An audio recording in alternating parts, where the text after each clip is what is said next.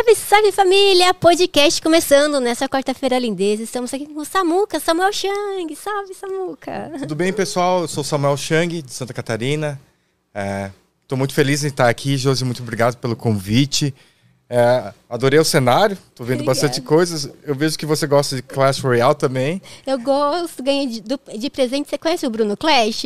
Ele é narrador de Clash Royale. Ele foi meu convidado, dele trouxe o dragãozinho. Ai, que legal, Baby Dragon. É. O Baby Dragon eu adoro. Obrigada, Samuel, também por você estar aqui. Você veio de longe, Santa Catarina. Obrigada Isso. por me responder. Eu conheci você pelo TikTok, videozinho do TikTok. É. Você falando do primeiro vídeo seu que atingiu um milhão né, é. que foi é, da, é, seus ancestrais, seus parentes, né, saindo da Coreia do Norte. Isso. Daí eu, meu Deus, e comecei a acompanhar, porque é uma história difícil, daí eu comecei a te acompanhar pelo TikTok. É. Já vamos começar a conversar já. É. Falar pro pessoal sobre os nossos parceiros aqui do canal. Pessoal, Nitrix Energéticos Isotônicos para energizar o seu dia. Estamos ao vivo no YouTube. Pessoal, mande suas perguntas para o Samuca, beleza? As melhores a gente vai estar tá respondendo aqui ao vivo no YouTube. Se você é, tá, tá ativado também o Valeu, pessoal, aqui no canal. Se você se tornar membro, suas perguntas têm prioridade aqui para gente. Se você tem canal de cortes também, você pode fazer o corte do podcast, só aguardar ele terminar para fazer o corte, belezinha? Põe o link na descrição. E é isso, deixa o seu like, compartilha com a família e bora que que bora, bora conversar. Samuca, então você veio de Santa Catarina para cá, você chegou na segunda, você estava me falando, Isso. né? Isso. Primeiramente, queria te dar um presente para você e para sua equipe. Obrigada, Samuca. É, primeiro são salgadinhos coreanos. Ai, que delícia. Esse é, é sabor de octopus.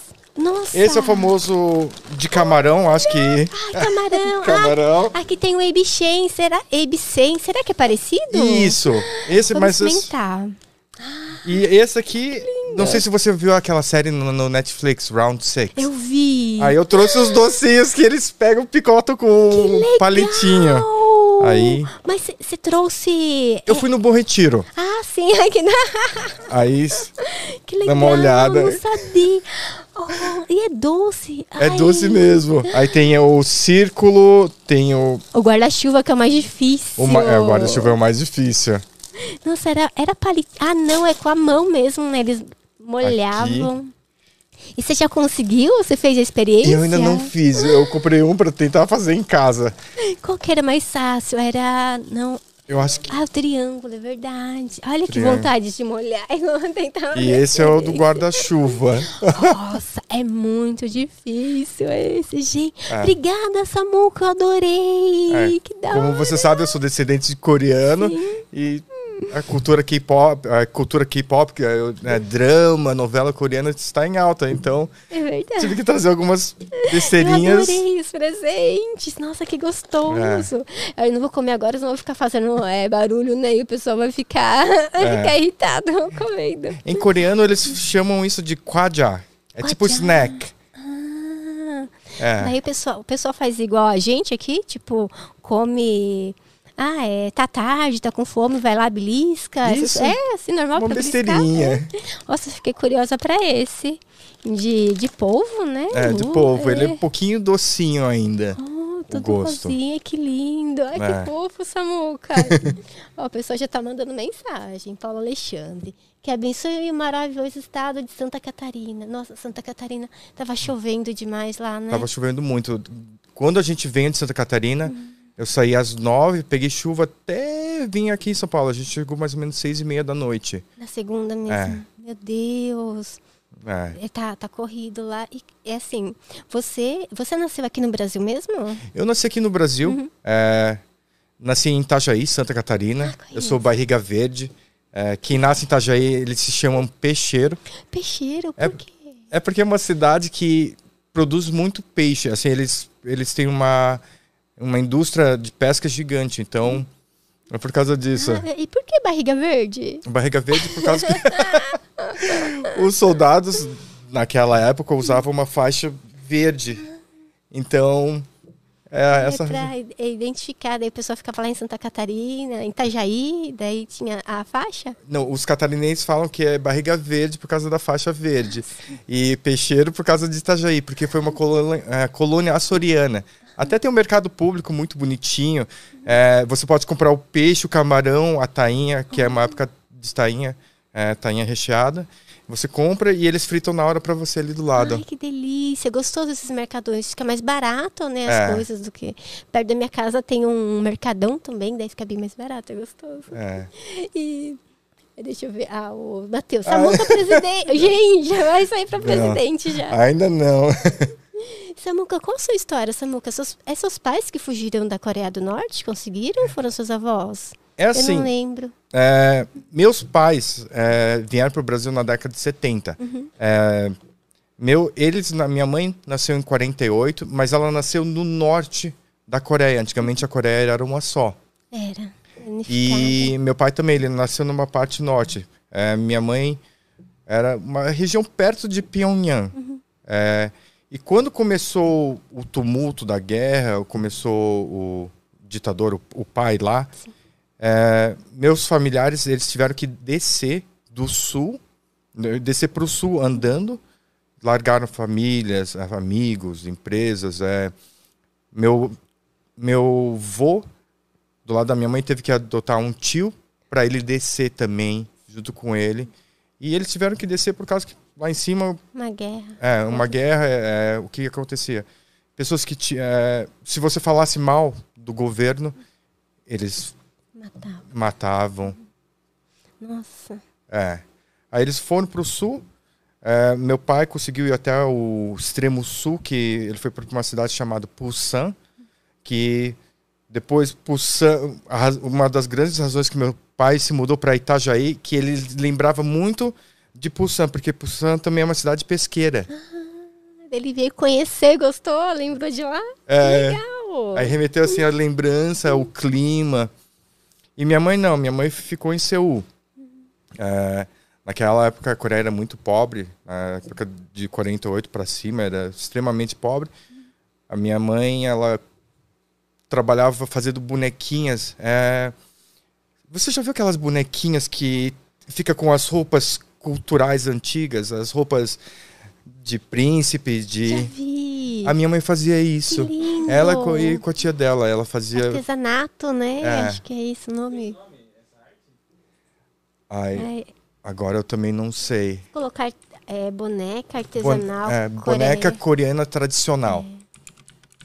Nossa, que lindo. Ela fazia para vender, mas ela fazia isso na parte do sul. É quando ela estava em Seul, você falou? Em Seul. É. Aí ela vendia. Pra... Ai, essas bonequinhas. Ai, ela, que linda. Ela vendia em hotéis. Qual delas? E... Acho que todos, os Todas. Modelos. Tipo essa daí que você tá colocando. A da direita também ela fazia. Sim. É, assim. Ela fazia essas bonecas. Ela é minha tia. Ufa. É. Nossa, que linda! E a roupa. E é tradicional de lá as, as mulheres se vestirem assim? Sim, em datas especiais, feriados, aí você vai para um parque ou você está andando na cidade. Tem pessoas que usam roupas assim. Até se um dia você visitar Seul, você pode alugar a roupa com. Ah, para se sentir. Para se sentir é, na experiência. E o, e o, homem também pode usar a mesma roupa. Assim, o homem usa uma roupa, um vestimento também. Diferente. É. Ai, que gostoso. Nossa, e daí eles vieram para cá, mais ou menos foi na, na década de 50, mais ou menos? Aí minha mãe estava fazendo isso e meu pai, ele de Busan, ele foi para Seul para fazer faculdade lá em Seul. Que bom. E um jeito assim de ele se mantiver, é uma coisa muito legal é, é ele queria aprender inglês. Uhum. E um, um, um professor de inglês precisava morar em alguma casa, um americano. Uhum. Aí ele, o que que o meu avô fez do lado do meu pai? Ele pegou, falou assim: "Eu te dou casa e moradia, mas você ensina meu filho inglês". Ai, para um rapaz que falava inglês, que legal. É. Aí meu pai foi aprendendo. Uhum. Quando teve a guerra do Vietnã, o meu pai foi enlistado, porque todo homem depois da guerra da Coreia, uhum. quer dizer, a guerra ainda continua, mas depois da uh, quando teve a guerra do Vietnã, meu pai foi enlistado e despacharam ele para o Vietnã ele, foi, ele lutou na guerra do Vietnã. É.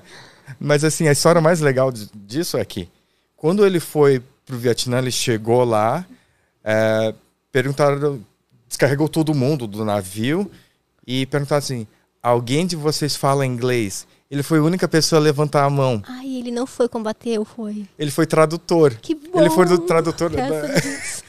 ele foi tradutor das tropas americanas, então eu acho que se ele não fosse, eu acho que não estaria aqui, é.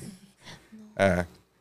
Aí depois disso, meus pais é, não se conheciam, é, famílias distintas. É, meu pai começou a mandar é, a tia da minha mãe e a tia dele é, tentaram fazer um casamento arranjado. Ah, indicar, tipo, ah, essa menina é legal, esse rapaz é legal, vocês é. precisam se conhecer. E meu pai tinha vindo para o Brasil antes. E eles faziam carta de penpal.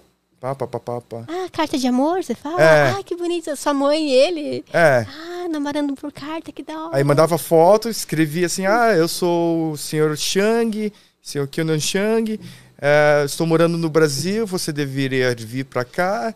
E a minha mãe tinha várias outras pretensões. Ela assim, ah, será que eu vou para os Estados Unidos? Porque na década de 70, Estados Unidos, Estados Unidos e Brasil estavam bem similares, né? Ah, que legal. Aí a minha mãe pegou, meu pai mandava mais carta para ela e ele decidi, ela decidiu vir para o Brasil. Ai, que linda. É, aí conheceu meu pai, em menos de um mês eles se casaram.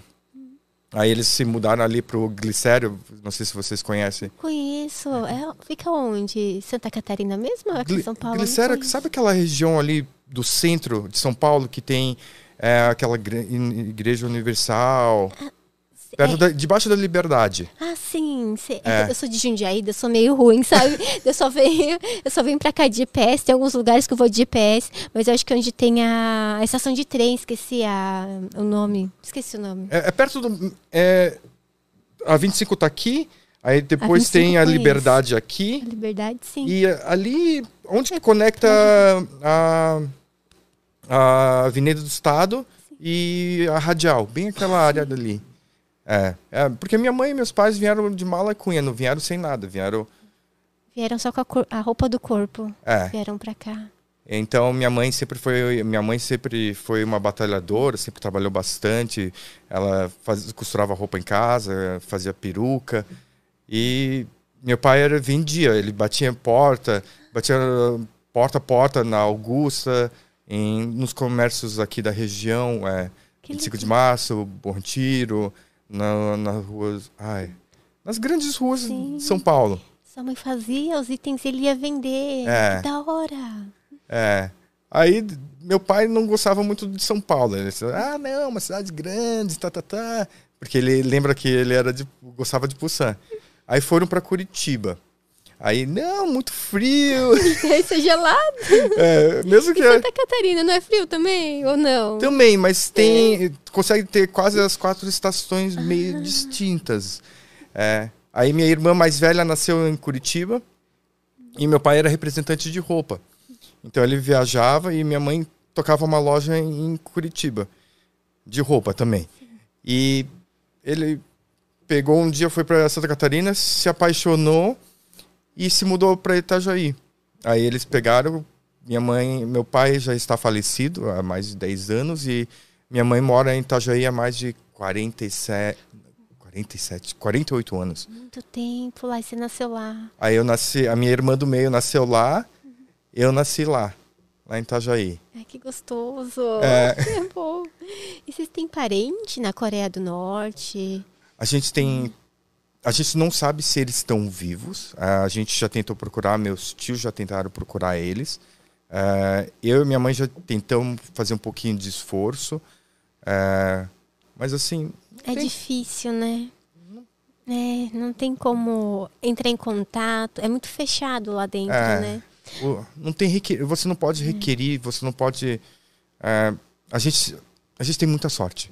Sim. A gente agora, assim se você trabalhar um pouco, você pode pegar um telefone, você pode ter um WhatsApp, ou um Facebook, um Instagram e começar a caçar as pessoas, mas lá não tem isso. Eles não têm na internet, não, não sei, acho que deve ser tudo fechado lá dentro, acho é. que nem tem internet, não tem. Eles nada. têm uma internet deles, Sim. que é o que eles falam, o que eles querem ouvir. Sim. Antes da pandemia, uma das viagens que eu queria fazer, eu acho que eu não vou poder mais fazer por causa que é uma das coisas que eu mais comento nas redes sociais, era ter ido para a Coreia do Norte. eu já tinha pesquisado seguros, eu tinha pesquisado uhum. passagem, o tour, porque para ir para a Coreia do Norte não é só eu pegar, juntar meu dinheiro e, e, e planejar, uhum. fazer um booking.com e é, você tem que ir por uma agência cadastrada do governo. Nossa. É. É burocrático. Eu ouvi falar que daí tem que ter uma pessoa, é tipo um guia turístico que te leva nos lugares que eles querem só. É, Você não pode sair sozinho, é isso? Eles chamam de minder. Ah, nossa, é. já é mente mesmo, né? Pra... Nossa, entendi. É, mas eles, eles falam guias turísticos, mas os americanos falam minder. minder. Aí você não pode. Você sempre tem que ir nos lugares que eles falam para você ir, sempre acompanhado, é um, guia, um roteiro fechado. É, o hotel já é um hotel pré-selecionado. É, você, dependendo do, do, seu passaporte, você fica em um hotel de, dessa, desse tipo de pessoa. Aí tem uma sessão de hotel para pessoas chinesas. Ah, vocês não ficam juntos, tipo, americanos? É, americano, europeus e brasileiros devem ficar no mesmo. Aí chineses já era diferente, porque aí ele olhou. Quando eu fui começar a fazer a, o, a pesquisa, o guia falou: você é oriental. Aí, porque eu mostrei meu passaporte brasileiro, uhum. aí eu já estava já tava quase tudo pronto é, para a viagem. Ele, ah, mas você é oriental, você não tem passaporte chinês? Aí eu falei, não, não, nasci no Brasil. Ele, ah, entendeu. Brasileiro, né? É. Nossa, mas por que essa divisão? Você acha que é, se é chinês, se é num hotel, se é, é outra. Eu lembrei do, do Estevão, Estevão pelo mundo, quando ele desceu, lembra que ele foi no. É, tomar café? Separavam é, o Esteban, Esteban pelo mundo, ele tem um canal de viagens. Ele foi viajar, ele foi para a Coreia do Norte. Foi muito legal porque ele conseguiu filmar tudo. Eu acho que ele não vai conseguir voltar. Não sei, ele tem medo também, porque é, ele filmou algumas coisas, parece que não podia. Ah, é, tem que tomar cuidado. É, o quarto, ele fazia alguns comentários tal. E dizem que no quarto tem escuta, né? Uhum. Uma outra pessoa comentou com ele e tal. Os quadros já, eram é, chumbados na parede. Mas ele já é. tinha gravado e quando ele desceu para tomar café, ele tomava café separado de todo mundo para não ter contato mesmo com outros visitantes, é. sabe? Era ele ali isolado. Acho que tinha horário certo, alguma Distanciamento assim. social. É, não foi, foi antes da pandemia. No último dia de ir embora, né, a guia turística dele é, ele, ele, deu, acho que um presente para ela, um creme, né? Alguma coisa assim. E ela começou a chorar, falou que, tipo, é muito. Se eu não me engano, é assim: é muito caro para ela comprar lá, muito difícil. E ela agradeceu ele. E, nossa, foi emocionante, sabe? É porque lá não tem produtos estrangeiros, é um uhum. mercado clandestino gigante. E os produtos estrangeiros eles são vendidos em algumas lojas, mas não é acessível para qualquer pessoa. É, e o mais engraçado é que tem um rapaz que ele trabalha numa embaixada. Uhum. Não vou falar o porque tá, para não, não, comprometer, ele. Sim. E ele faz uns vídeos sobre isso e ele fala que ele tem que mostrar o passaporte e os preços são em euro. De pasta de dente americana, cereal, é, secador de cabelo. São coisas assim que a gente vai num Carrefour da vida, vai no supermercado, um magazine de eletro. Uhum e a gente vai lá e pega. A gente tem um, uma sorte tremenda comparado com essas pessoas. A gente tem, nós. É, é, é, é muito as pessoas né, em região de difícil acesso, não, é. não tem acesso às coisas. Nesse vídeo dele eu vi que acho que tinha lojinhas no hotel, né, que você podia comprar as coisas. É, e você não podia meio que sair de lá à noite. É. Você olhava pela janela, estava tudo apagado. Você não podia sair na, na rua, sei lá, é. passear. Nossa, quando eu, adoro, quando eu faço mochilão, eu adoro viajar, né? Você viaja eu, bastante? Eu faço viagem bem roots, assim, eu vou, tento pegar um apartamento, ou tento alugar o, não sei se você já escutou de um serviço chamado Couchsurfing. Então, sim, de sofá, né? Já ouvi sofá. falar. Aqui não tem no Brasil, mas lá fora dizem que tem bastante. Você já ficou bastante em sofá? Já. Assim? É muito legal, legal, porque você pega a experiência das pessoas, você sim. conhece pessoas nativas, você come com a pessoa e sim. começa a entender a situação. E eu acho que na Coreia do Norte com certeza não vai ter. Ele vai falar assim, meu, me coloca na mala agora, me leva junto me pro Brasil. É, deve cortar o coração. É. E você não fica com medo de viajar assim, ficar no sofá ler? Uma amiga minha que uhum. viaja, uhum. ela me falou assim que geralmente a pessoa é, que cede a casa nesse é. aplicativo, ele tem, a pessoa tem vontade de viajar, mas pela correria do dia a dia ela não consegue. Então ela, é, deixando a pessoa ficar na casa dela, ela se vê naquela pessoa, sabe? Uhum. Você não tem medo de ficar assim, sei lá? Aí já passo muito. Eu adoro, sou muito aventureira, mas meu lado assim é medroso, certinho certinho, pensa, nossa, é loucura. Não, assim, eu nunca tive medo. A última experiência que fiz isso foi na Alemanha, eu fui para Munich. Ai, que legal. Eu fui para Oktoberfest. Ai, que da hora. É. E era para eu ter ido para uma outra viagem com um amigo meu, mas ele desistiu, aí eu mudei o roteiro todo. Ai, você foi sozinho? Aí eu fui sozinha. Ai, que triste. Mas é gostoso também, né? É porque eu adoro chegar num lugar e me testar, ver como eu consigo falar com pessoas. Então, é, ele era um, uma pessoa desabilitada, que era desempregado, e ele estava procurando um emprego. E ele sempre alugava o sofá dele. No emprego, da, no emprego que ele estava naquela época, ele era dobrador de caixas do correio. Nossa, é. tinha limite, assim, tipo, limite não, tinha número para atingir, tipo, ah, mil por dia. Tinha alguma coisa é, assim. É... é... mil é muita coisa, mas eu uma coisa que ele me explicou que era legal na Alemanha é quando você está desempregado, o governo te ajuda é, te ajuda a achar um emprego. Aí você vai testando quando você está recebendo é, seguro-desemprego e vai vendo o que você gosta. Hum. Aí ele falou assim: Ah, não tenho nenhuma habilidade, não tenho nada, não sei como fazer nada. Aí deram esse serviço para ele. Bom. É pelo menos não fica parado, né? E vai ali, aprende outras coisas também, né? É. Até conseguir um emprego, uma outra coisa.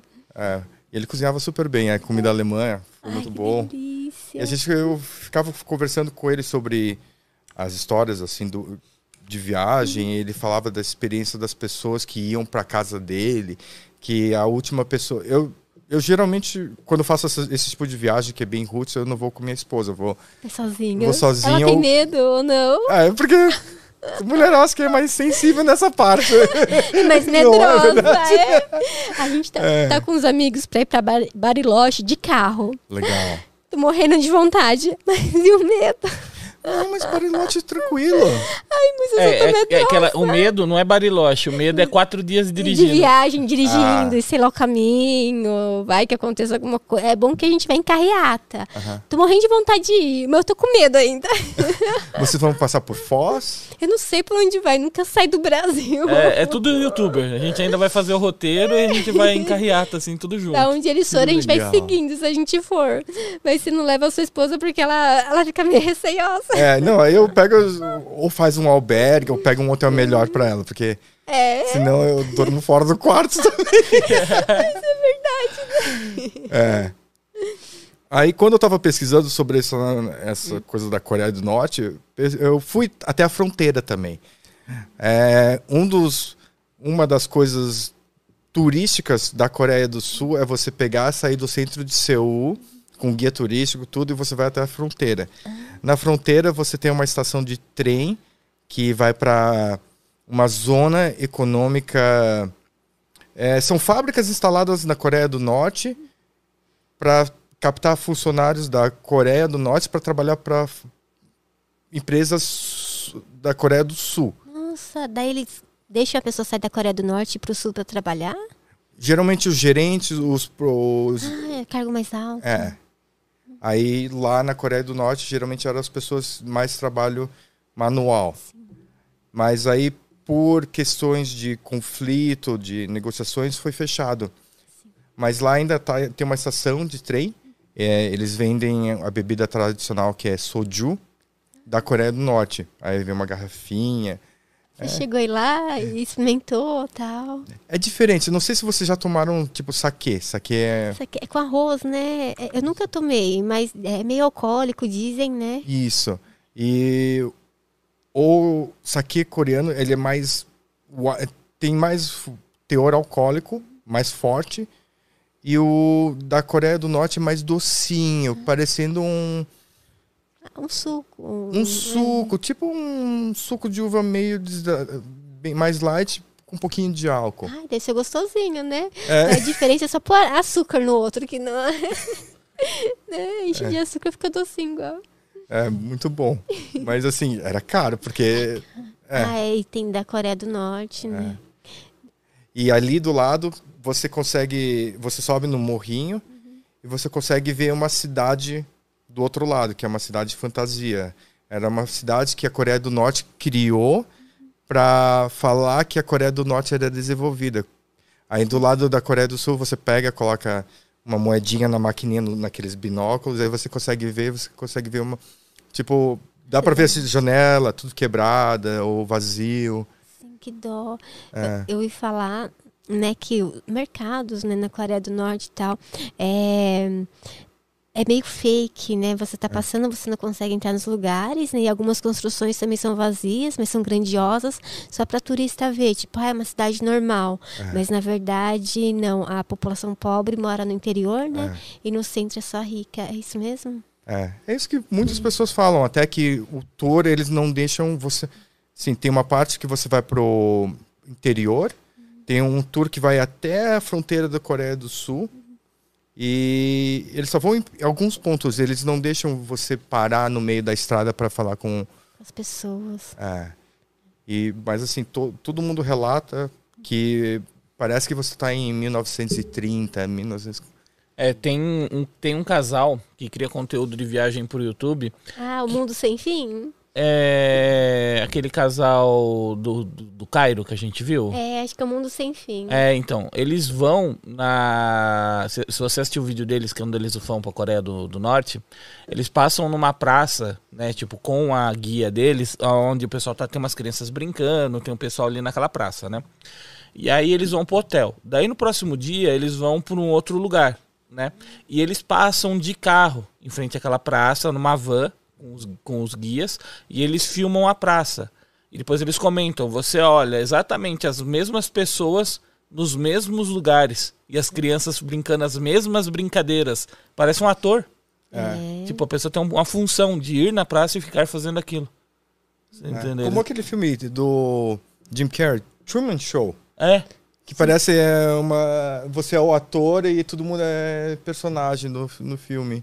Nossa, é. eu, eu, não lembro desse filme, Truman Show, mas é, tinha uma, uma pessoa, acho que era uma menina no TikTok, e ela mostrava como era a vida na Coreia do Norte. Ah, mas era uma TikToker não, sim, patrocinada é, pelo é, governo. Era patrocinada. Propaganda. Eu acho, né? É. Mas bem provável, porque não deixariam, né? É. Ela mostrava os vagões de trem, como a vida era maravilhosa, não sei o quê, ninguém passava fome. Então, daí todo mundo fica assim, nossa, mas é igual, como ela conseguiu É igual, é igual a, a TikToker que tá fazendo propaganda da China. Tá falando que o lockdown lá é bom. Ah, ela tá. Nossa, a, a, menina, essa TikToker do, da China, ela faz recebíveis do governo. Ah, eu ouvi que você E aí ela mostra, tipo, olha, é. recebi uma mandioca, uma batata. Olha é. que lindo, tipo, o que o governo faz por mim. É. Você entendeu? Não, não é propaganda, imagina. Não. É. eu não queria receber só uma mandioca, uma batata. É, um emprego, uma vida decente, é. né? E assim, claramente, quando eu fui na fronteira, é, eu morei na Coreia também por um ano. É, claramente você vê o o atraso de vida que a Coreia do Norte tem é, comparado com a Coreia do Sul. A Coreia do Sul é fenomenal. É um país. É, a razão que eu fui para a Coreia do, Sul foi quando eu, tinha 25 anos. Tinha 24 na época. Eu me olhei no espelho um dia, me olhei, me olhei, eu falei assim: "Ah, eu, eu sei falar inglês, eu sei falar português, eu aprendi francês, eu sabia aprender, eu estava aprendendo, eu sabia ter um pouquinho de, de uma conversação média em japonês, mas eu esqueci tudo porque eu aprendi. Não treina, né? É, eu aprendi, eu, eu tava aprendendo é, japonês por causa do Dragon Ball. Ai, adoro Dragon é. Ball. Meu gatinho chama Biru Sama por causa do Biru, rei da destruição. Não Ai, que legal. Acompanhou, é, mais pra frente, muito legal. Aí, eu também, eu tenho três gatos. Eu tenho o Shazam, o Shazam do, do raio lá, os super-heróis. Isso. Eu, depois eu tenho o Lion do Thundercats. Thundercat. Vai ter novo, você viu? Tô dizer. Eu tô, tô, tô esperando também. E eu tenho Simba. Ai, o Simba! É. é tão gostoso. Você fez o videozinho quando saiu. O Simba, eu tava pra fazer com a minha gatinha, sabe, levantando, mas eu passei a época. Ah, eu também não, não fiz. Naquela época eu era muito. Eu, eu sempre fui uma pessoa reservada. É. Até recentemente eu abri minhas contas. Mas assim, é, os três foram adotados de ONGs. Eu não, não tive que é, pagar ou comprar. É, o mais engraçado é o caso do. do. do Shazam. O Shazam é um gato preto. Ai, que delícia. E ela falou pra mim, a mulher da ONG, ela falou assim: ah, é um gato marrom. Aí eu peguei e saí da fábrica onde eu trabalhava, no Bom Retiro, e fui até o Morumbi pegar. Quando chegou lá, era um gato preto. Aí, Tava sujo o pelinho, é? Aí ela falou, não, não, é marrom, olha aqui no sol. Ah. Aí eu falei, eu falei pra ela, não, moça, é, onde que é a loja mais perto de pet shop? Porque ela ia só me entregar o Shazam e colocar no meu carro. Sim. Aí eu, na minha cabeça eu pensei assim, é, eu tenho que ter alguma coisa. Aí eu, eu perguntei pra ela, onde que é a loja mais perto de pet shop? Hum. Aí eu fui lá, comprei a gaiolinha, comprei ração, comprei uhum. areinha, comprei o, a, o tapoeira onde coloca a areinha. Ah, esse é meu gatinho. É o Vírus, o rei da destruição. Nossa, mas que bonito. Do, do Dragon Ball que ele é parecido com o vírus mesmo, daí eu, do Dragon Ball, daí eu coloquei esse nome nele. Nossa, mas parece aqueles gatos do Egito, é. aqueles gatos é. místicos. É, Sphinx. Eles. É a origem do Canadá, mas lembra assim os gatos de Egito, do Egito. É. Você foi lá comprar as coisinhas pra ele. Oi, Di. A Twitch. Ah, tá. minha menininha, menorzinha, uhum. com roxinho preto, a Twitch, Tutu e o Vírus, o meninão. Que bonito, é. que olhão. Eles são gostosos. Ele não gosta de colo, já ela gosta. Ele... Eu gosto muito de cola. O meu tem que pegar força quando quero pegar o gato no colo. aí eu fui lá na loja de pet shop pegar os mantimentos, e aí eu volto uns 20 minutos depois. Ela olha para mim. Eu pensei que você ia embora para casa, porque geralmente as pessoas desistem. É, dá desculpa, vai embora. É. Aí ele foi um dos meus melhores amigos, mas agora assim, eu passei ele para frente por causa que o meu cunhado é, teve a mulher que faleceu, é, teve um problema e eu dei um Shazam para minha sobrinha. Sim. E ela dorme todo dia com ele. Ai, aí eu... que delícia, por um bom motivo. É. Né? Nossa, pegou ele, que lindo. É, aí ela, ele, não, ele não tinha animal. E quando ela, ela vinha em casa, ela brincava com o Shazam. para não ter aquela a perda da, da tá. mãe. É. Mas assim, coro, eu tava tentando a, a é, aprender coreano. Assim, eu sabia um pouquinho de japonês. Aí eu tava com vergonha. E assim, meu Deus, eu mal falo coreano. Por causa que eu morei muito tempo fora do, do, dos meus pais. Uhum. Eu tomei a decisão, eu falei, eu vou morar na Coreia. Que aventura. Com 24 você não, anos. Você, não, você aprendeu um pouquinho com seus pais do coreano? Eu aprendi, mas eu morei do zero até 12 anos junto com ele. Depois eles me despacharam para São Paulo. Nossa, você veio... Por quê? 12 anos? Desculpa, me... mas você veio ficar com um familiar para cá? Venho eu e minhas duas irmãs. Aí minha irmã era um... tinha uns 17 anos, aí a outra tinha 13 na época. Tudo criança. Tudo criança, mas eu tinha tios aqui que moravam Sim. em São Paulo, então era moravam quase no mesmo quarteirão. Tudo de vocês. É. Aí depois disso eu tive a oportunidade de ir para os Estados Unidos. Morar morei muito tempo lá. Mas aí depois eu tive que voltar para o Brasil por causa da minha mãe. Porque minha mãe começou a ter saudade de um de nós. Ai, meu Deus. Porque ela despachou os três. Mas por que, que ela fez isso? Desculpa porque ela achava que a gente não ia ter futuro aqui no Brasil. Um, é. Que dó. Mas é pior longe, né? É, pior longe. É, tem que ficar junto. A gente faz o possível, né? É. Ou vai junto, né? Do que mandado sozinho. É. Ai, que dor no coração. Daí você vê e fica com ela. Vim ficar com ela. Uhum. Mas aí em 2005 eu fui pra Coreia. E foi muito legal. Porque eu tava pesquisando programas ou será que eu ia fazer tipo um mochilão, chegar lá e me virar? Aí eu teve um programa do consulado coreano, do governo coreano, que é muito legal. É um programa que ensina descendentes ou crianças que foram adotadas coreanas por estrangeiros para conhecer a cultura coreana. Ai, que legal. É um programa de um ano ou programa de, de um semestre ou outro semestre. Então você ensina, eles ensinam cultura, eles te ensinam a cozinhar comida coreana, eles te ensinam a história da Coreia e é tudo patrocinado pelo governo. Então você paga sua passagem de avião, você paga um, uma matrícula, um, uma, uma anualidade mensal que inclui comida e dormitório junto, que é um preço risório. Ótimo, é, assim, comparado com faculdades normais, é bem mais, bem mais barato. E, e é tudo, é, tudo, é, tudo por doações de patrocinadores e pelo governo. E foi uma imersão muito legal. Eu conheci Gostoso. descendentes de coreanos da Alemanha, é, descendentes da é, Argentina, Paraguai, Uruguai, Venezuela. Todo lugar. Dos Estados Unidos, da Canadá, é, da China, do Japão, de todo lugar. E é tão engraçado ver, assim, pessoas que têm é, o sotaque, a, a é, cultura muda. diferente. Eu, eu, acho que deve ser muito gostoso. E que é. programa legal do governo, acho que é para não deixar a cultura morrer, né? Isso. E vai passando. Quem não é, tipo, descendente consegue também ou não? Às vezes valor mais caro, só para o pessoal que está em casa, às vezes gosta da cultura, é. né? Tipo, ah, eu gostaria de ter essa imersão, aprender, porque o pessoal é fã, né? De, é. de Dragon Ball, gosta da, da cultura coreana também. Você é. sabe se pode ir, tipo, brasileiro sem descendente? Nesse programa do governo, não pode, mas tem governo, tem outros programas desse tipo que é particular que também não é é, é pouquinho mais caro, mas assim não é não é uma coisa tão cara, mas tem para estrangeiros também, que é uma ótima experiência. Eu acho que Hyundai University tem, Seoul University tem. Uhum. Foi um, muito legal porque quando eu fui para a Coreia foi a primeira vez que eu realmente morei lá, num país oriental. É, eu já morei na Coreia, eu já morei na China. Esses são os dois outros países que eu morei no, Ocidente, no, no, Oriente. E é, parece assim, é uma experiência, uma imersão que é igual o que você vê nos filmes, assim, é tudo diferente. A cultura, é, a comida, mesmo eu sendo coreano.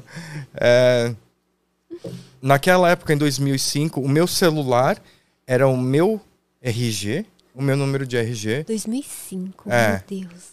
Era minha, meu cartão de débito, meu cartão de metrô. Então, eu literalmente podia sair só com o celular. É, passava no metrô, só bipava ali. Passava, ia comprar alguma coisa numa loja de conveniência, tufa ali. Tudo assim, em 2005. E era com, é, sem contato naquela época. Em 2005, acho que a gente nem tinha internet direito no celular, nem tinha 3G, não Nossa, e nada. Tanto que durante a pandemia, né, eles triangulavam quem teve próximo das pessoas que estavam é. contaminadas pelo celular, né? Eles sabiam do tipo, é. ah, você pegou, né? Quem passou perto de você? Avisava, e avisava, né? nas pessoas, né? É. Nossa, Era fantástico. Na pandemia, a Coreia foi muito foi muito avançada em, nos planos de contingência. Até que eu não fui pra Coreia durante a pandemia, porque eu não queria. Sair, né? É. Tá tudo muito estranho, né? Quando você. É, eu posso explicar um pouquinho do, de relatos é. de pessoas, porque assim, eu queria ir, eu eu falei, eu não vou ser a cobaia, eu vou ver o amigo primeiro pra ser a cobaia e depois eu vou. Você mandou um amigo, ficava, não vai, vai, vai ser legal. É. Assim, Malvado. É, não, vai, você tem que ir a trabalho, vai, vai você primeiro, eu vou depois. Me conta daí. Aí o que que acontece? É, você chega na Coreia, sabe quando você o avião faz o taxi e ele para no finger, o finger conecta no avião e a pessoa sai já ali, ele já tem uma câmera gigante que já tira a medida do teu corpo. Bom. Aí já começa a primeira peneira. Uhum. Aí depois eles fazem, eles fazem você preencher o formulário e depois disso, um pouquinho mais de uns 200 metros, indo para o alfândega, não, Passport, é, o controle de passaporte. Eles fazem mais um outro teste, aí é uma outra triagem. Mas eles já mandam você baixar um aplicativo com teus dados, os teus dados da tua residência, onde você vai ficar. Bom. E naquela época, é, no começo da pandemia, eles davam comida, é, racionamento de comida, tipo miojo. Sim é, sabe aqueles miojos que você só coloca água e Tipo um Capineiro. capineiro. É, já vi no copinho, já você já come, tem uns que tem a colherzinha já. É. Aí eles faziam você ficar duas semanas em casa com o aplicativo ligado e eles te ligavam aleatoriamente se você saísse ali do raio do, do marcado no teu endereço, aí Te apitava. deportava. Ele te deportava, daí ou não? É que não, eu não, não tive nenhuma situação dessa É, que eu escutei. pessoa, é. É. Todo mundo obedece, ninguém É, eu quer, acho que o, né? o nível de disciplina é outro É, também. eu com também acho. certeza. Se fosse no Brasil, pelo amor de Deus. Brincadeira. Brincadeira, gente. Nós somos comportados. É que a gente se gosta fosse, de se arriscar, fosse aqui o, aplica o o, apli- sistema. o- é, o sistema travava de tanta demanda. Aí é, você sempre relatava, ah, tô sentindo normal, essas Sim. coisas.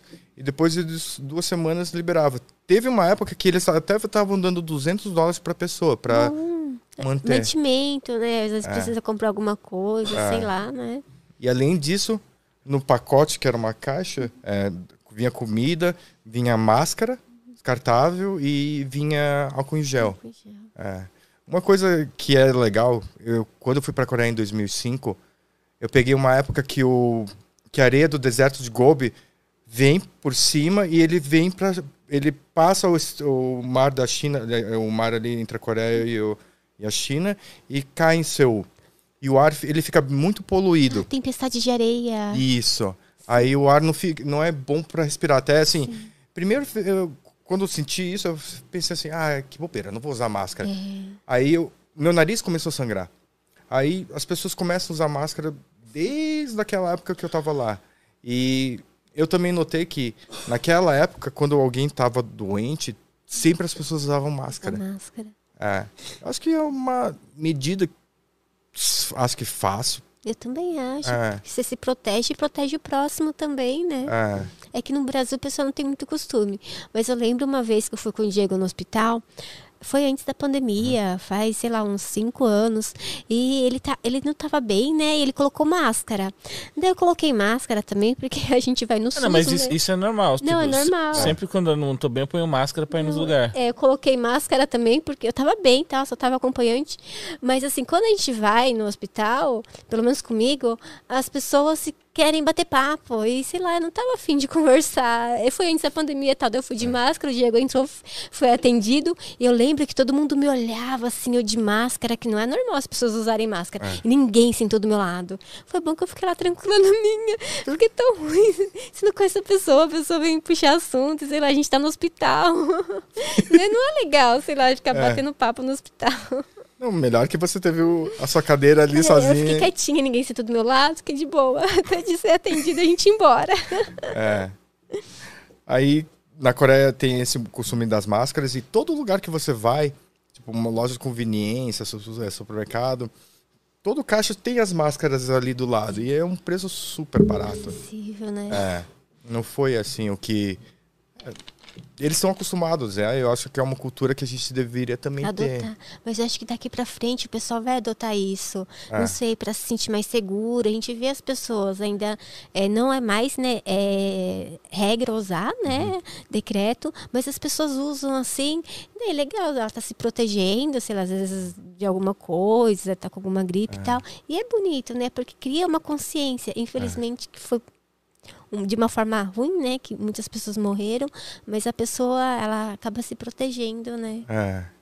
A Coreia tem muitas coisas de educação que é muito legal. É, é, o Japão também tem, alguns países, a China também tem. Se você deixa alguma coisa cair, é, a pessoa te chama, te dá a carteira de volta. Que ótimo! É, na educação também é fenomenal. Os professores, quando você é melhores alunos, eles te destacam mais, eles têm prêmios, as escolas dão prêmios. É. Uma coisa legal é, eu tentava, na minha turma, eu era, eu fui, eu comecei lá do zero, porque eu não sabia falar coreano, né? Assim, você viajou pra lá, que legal! Aí eu escutei que os primeiros alunos, o primeiro, o primeiro lugar, ganhava dinheiro de bônus. Aí eu sempre tentava ficar primeiro, pra, porque aí eu ganhava dinheiro para pelo menos sair, Esse viajar, foi- conhecer. E era, você ficou em primeiro? Eu fiquei em primeiro algumas vezes. Legal, É. era bom o valor? Era muito bom, era, eu acho que eram uns 400 dólares. Nossa, valia super a pena, É, em se 2005. aplicar. Nossa, Aí você. Um prato de, um prato de comida é, em 2005. É, não sei se dá para colocar. É um bibimbap, que é um. Coloca pra gente de. É, é bim. Você sabe É. a sua letra? É B-I. B-I-M. I-M. P-A-P. Isso. Bim, bim, pá. Bibimbap. É um prato de arroz e Meu, Você- que, que prato bonito. Ai, meu Deus. Vai me dar fome. é muito bom. Ai, que delícia. É um prato de arroz com óleo de gergelim, com alface, é um ovo cozido, é, alguns vegetais. E quando tem essa panelinha preta, a panelinha preta ela tá aquecida. Então ela vai meio que tostando o arroz embaixo e você mistura. E tem uma pasta vermelha que se chama eh, cotidian, que é um pouquinho levemente adocicada, apimentada, que dá um gosto melhor. Ai, que delícia. Você sabe fazer? É muito fácil, eu acho que Ai, qualquer um. passa a receita Sim, depois. claro. Eu posso colocar Vou também a receita no. Eu posso mandar no teu. Eu posso fazer um stories e eu te tagueio. É, é, faz É. stories. É, faz Story Stargate, acho que final de semana a gente vai fazer. Vou fazer. É, Daí a gente posta. aí. Hum, Ah, legal. Sim, que sim. gostoso. A gente adora, é assim, o, o Diego gosta de cozinhar e eu ajudo ele, porque eu na É, cozinha. eu, eu sou- amo cozinhar, ela ama comer. Ai, eu adoro comer entendeu? junto Então útil certinho. agradável. Esse é um Ele- prato super fácil de fazer. Conquista corações. Nossa, é bonito, gente É. do céu. Esse prato na Coreia custava em 2005 uns 5 dólares. Nossa, baratinho. E atualmente em. Eu não sei, parece ser barato, né? É. E a última vez que eu fui pra Coreia foi o ano antes da pandemia, em 2019, em outubro. Mesmo prato custava 6 dólares. Nossa, só subiu um dólar de É. 2005 a 2019. Que ótimo! É. Nossa, se fosse no Brasil, sei lá, estaria uns 50 dólares. É, eu me lembro que quando eu voltei para o Brasil dos Estados Unidos, eu voltei em 2003, o mesmo por quilo que eu como em Itajaí, eu pagava 5 reais o quilo. Agora tá R$ 79,99 o quilo. Meu Deus, eu falei brincando de 5 dólares para 50, você pagava 5 e pouquinho, tá 79. É. Meu Deus, o quilo. Por que será, né, que essa in- inflação in- estranho, né? Nossa, É. muito caro o negócio. A gente tem vários fatores que fez a inflação do nosso país. né? A gente teve é, o auxílio, a impressão de muito dinheiro. Sim. Então, e teve... É, caminha para isso, auxílio emergencial, tal, daí tem e outras coisas, né? Acho É. que daí tem que é, corrigir, né? De outra forma, você viu falando que o, o diesel vai ser escasso, alguma coisa assim, né? Eles estão falando que a gente tem estoque setembro. para 38 semanas agora. Eu vou tirar a jaqueta que eu tô Fique à um vontade, de tá quente, né? Fique à vontade. E isso é uma falta de infraestrutura, uma falta de planejamento que a gente nunca teve. É, uma... Quiser pôr na, na cadeira pra não Ah, não, deixar. deixa aqui, Não tem tá tudo problema, bem. então tá bom. A gente nunca teve um planejamento de infraestrutura é, comparado assim. A gente tem uma infraestrutura de comparado com os Estados Unidos de muitos anos atrás. de- Anos 70 que você comentou, né? Que era mais Isso. ou menos de igual para igual, né? É. E a gente. E é- essa é uma das razões. Eu não sei se você sabe, eu sou. é, Pré-candidato, né? Sou pré-candidato, é uma loucura. Eu nunca pensei em ser político, nunca quis ser político. Sempre criticada, sempre criticava, mas atualmente sou pré-candidato a deputado federal pelo meu estado natal, meu lindo estado de Santa Catarina. É, é um orgulho de tentar fazer essa loucura que muitas pessoas não querem fazer. Muitas, é, É, mas o que te levou? Você tinha uma vida normal? sim, Era, o que você fazia antes? O que você faz? Eu era empresário do ramo têxtil. Que legal. trabalhava com roupa, mas o que me levou é a quantidade de pessoas sempre falando para mim, Samuca, você tem família fora, você tem família nos Estados Unidos, você tem família no Canadá, você tem família na Coreia, o que que você está fazendo aqui?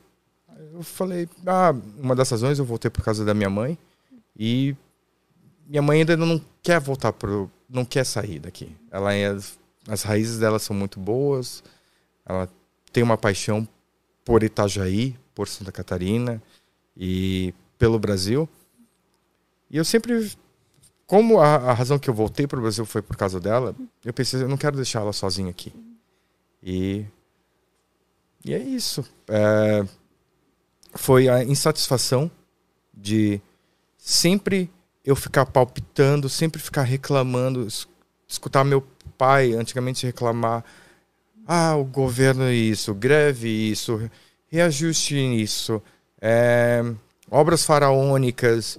É, é. A gente teve grandes eventos que foram muito caros, como Copa do Mundo, as Olimpíadas, que gastou muito dinheiro. Muito. E eu peguei assim, como no meu círculo de amigos, eu tenho amigos de videogame, é, moto, é, agora eu tenho o meu, o meu grupo, de, grupo de vinho, empresários, grupo de igreja, eu tenho bastante grupos diferentes. E eu não, não tinha ninguém que, ia, que iria ser político. Eu venho acompanhando o MBL desde 2000, 2016, 2015. E eu, eu sempre pensei assim, esse japonês, o, o, o Kim, é um louco, magrinho, pequenininho. Aí eu pensei assim, meu, ele é muito carudo de ir... Ir bater e falar, né? É. Aí ele conseguiu emplacar lá em cima. E eu vejo ele sempre apanhando, vejo ele, o Arthur também, o, o Rubinho. Aí eu pensei, o, também o Fernando Holliday. Eu pensei assim, só ia, só ia o, o Kim para pré-candidato a deputado federal. É reeleição, é? Eu pensei assim, ah. ah, ano que vem vai ser uma loucura. Kim Kataguiri Raiz. O episódio de hoje, Kim Kataguiri. ah, ele era novinho. Ah, ele indo pra. É, ele era novinho. Nossa. Que ano que é? 2015.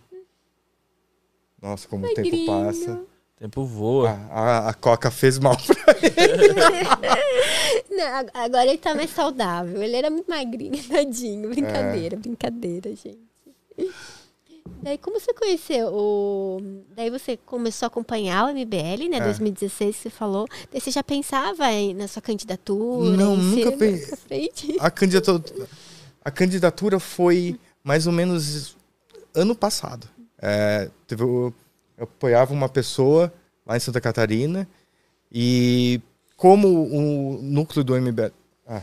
Tem, tem, uma pergunta do Bruno. É, vou ler agora, mas depois você responde. Como você compara economicamente a Coreia do Sul e o Brasil? Obrigada pelo superchat, Bruno. Mas daqui a pouquinho você responde. Conta pra mim. Eu não vou tirar, vou deixar a pergunta Deixa? Ah, então tá ah, bom. Obrigada.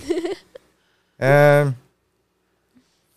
eu acompanhava. O, eu morava ali perto do Jardim, perto da Paulista. Sim.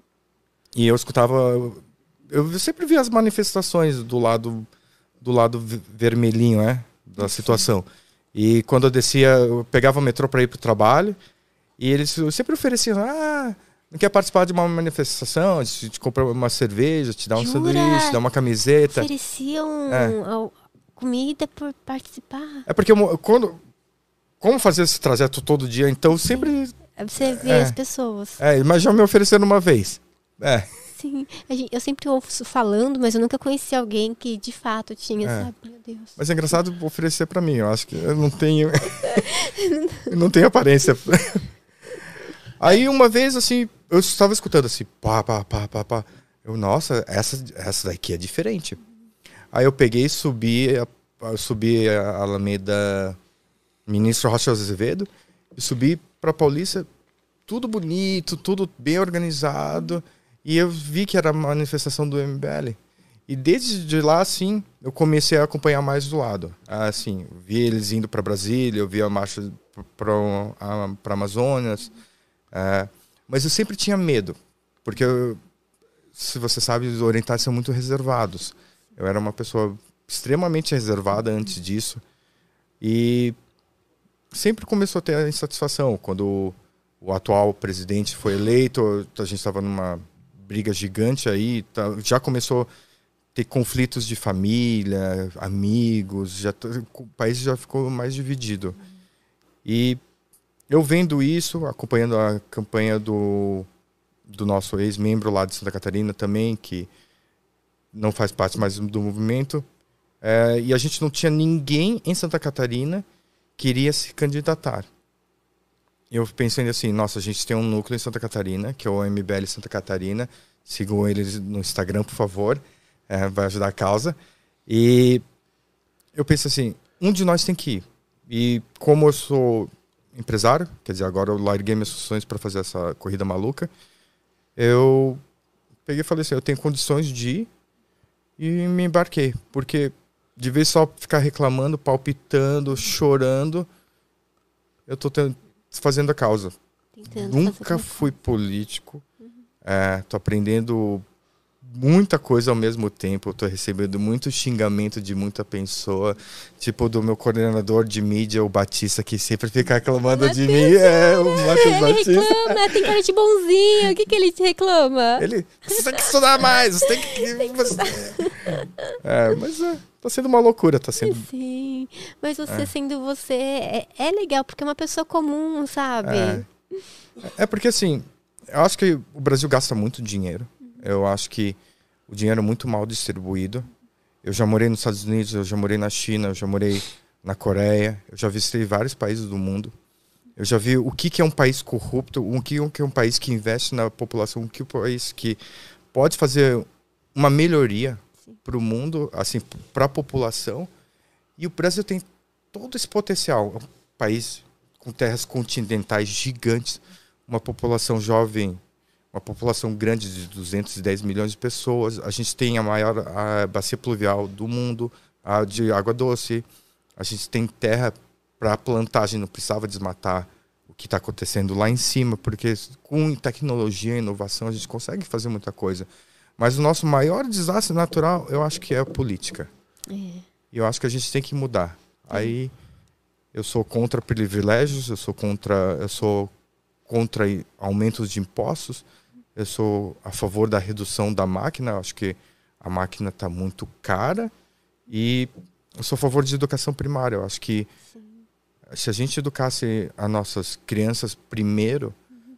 é, a gente ia ter uma base melhor para construir para o futuro. A gente investe muito no, no ensino é, superior, né, e nada na é. primária, né?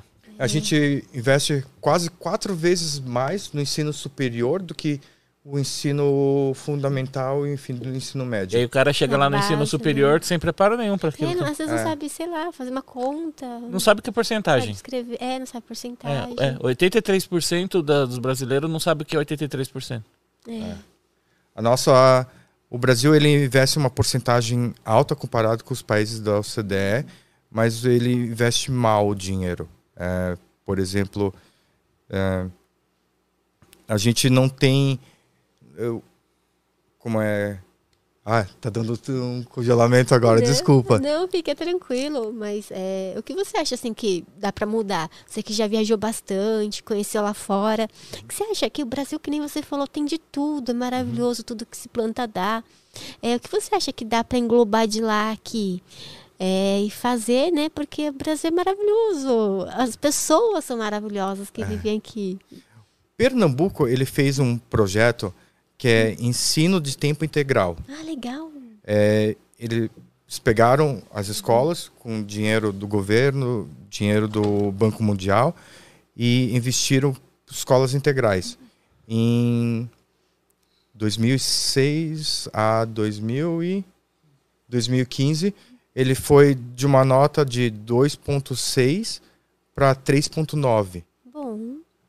Então, foi um estudo bom, comprovado que escolas integrais funciona. Funciona. Né? Isso a gente poderia fazer. Uhum. É, uma coisa que foi engraçada nos Estados Unidos, eu tinha saído para ir da escola para o dentista. Sim. E eu estava andando na rua, eu estava com um papelzinho da escola também, me autorizando. Fui parado por um carro de polícia. E eles perguntaram assim: Você está indo aonde? Aí eu falei para eles: ah, estou indo para o dentista. Eles pegaram o papelzinho, ligaram para minha escola, confirmaram que era autêntico e me liberaram. Aí eles falaram oh. assim: ah, você quer uma carona? Aí eles me levaram até o dentista ali. Nossa, que ótimo! É. Aí o legal é que nos Estados Unidos, em horário escolar, geralmente você não vê nenhuma criança. Você, as crianças estão dentro da escola. Escola, se tá fora, daí pergunta o que tá acontecendo, né? É. Aí eu acho que a educação básica é uma coisa muito importante, a gente mudar o nosso, nosso jeito de o nosso currículo também é um currículo que a gente deveria talvez ensinar é, educação financeira. Nossa, seria tão bom. Muito. Porque formaria adultos melhores. A pessoa vai morar sozinha e às vezes ela acaba se endividando é. e não sabe controlar as finanças e acaba daí voltando, sei lá, para casa dos pais, alguma coisa assim, porque não conseguiam, né? É, cuidar dos gastos, né? É. Ele falou uma coisa agora assim que fez todo sentido, né? Tipo, que o policial te levou no, no lugar. Um escolar, e, seria e ele, legal, e ele foi né, checar. Assim, Aí eu lembrei quando o Alexander falou, a gente tem um amigo que é da SWAT de Dallas, você entendeu?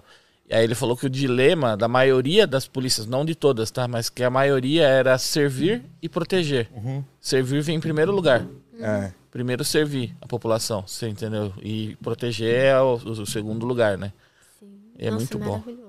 É, nos Estados Unidos tem muita coisa legal, assim. Você tem dias que você vai para o batalhão de polícia, tem negócios que chama chamado tipo ride along. Ride along é quando o policial leva as pessoas para conhecer uma rotina de um policial. Ah, legal. É, e eles fazem assim, quando o semáforo tá parado, quebrado, o policial vai lá e faz o planejamento, o, o, coordenação do semáforo ou quando acontece algumas coisas. E é muito diferente do que é aqui no Brasil de vez em quando a gente, os, nós brasileiros, a gente retrata por isso, ah, talvez é um malvado, talvez uma coisa assim, ou talvez é uma pessoa é, mais dura que a gente não poderia pedir ajuda. Em Santa Catarina já é um pouquinho mais diferente, assim, é, comparado com São Paulo. É, sempre tive casos bons e o pessoal pede ajuda e conversa. É. Os policiais têm em Santa Catarina isso de perguntar para as crianças, tipo, por que você está fora da, da escola ou não? Não, nunca vi é, seria isso. legal, né, no Brasil inteiro, né? A, tem a ronda escolar, né? Seria legal. É. Isso tu deve ter escola pública. A ronda escolar sempre ficava na entrada e na saída, uhum. né? Acho que para não ter briga das crianças, essas coisas.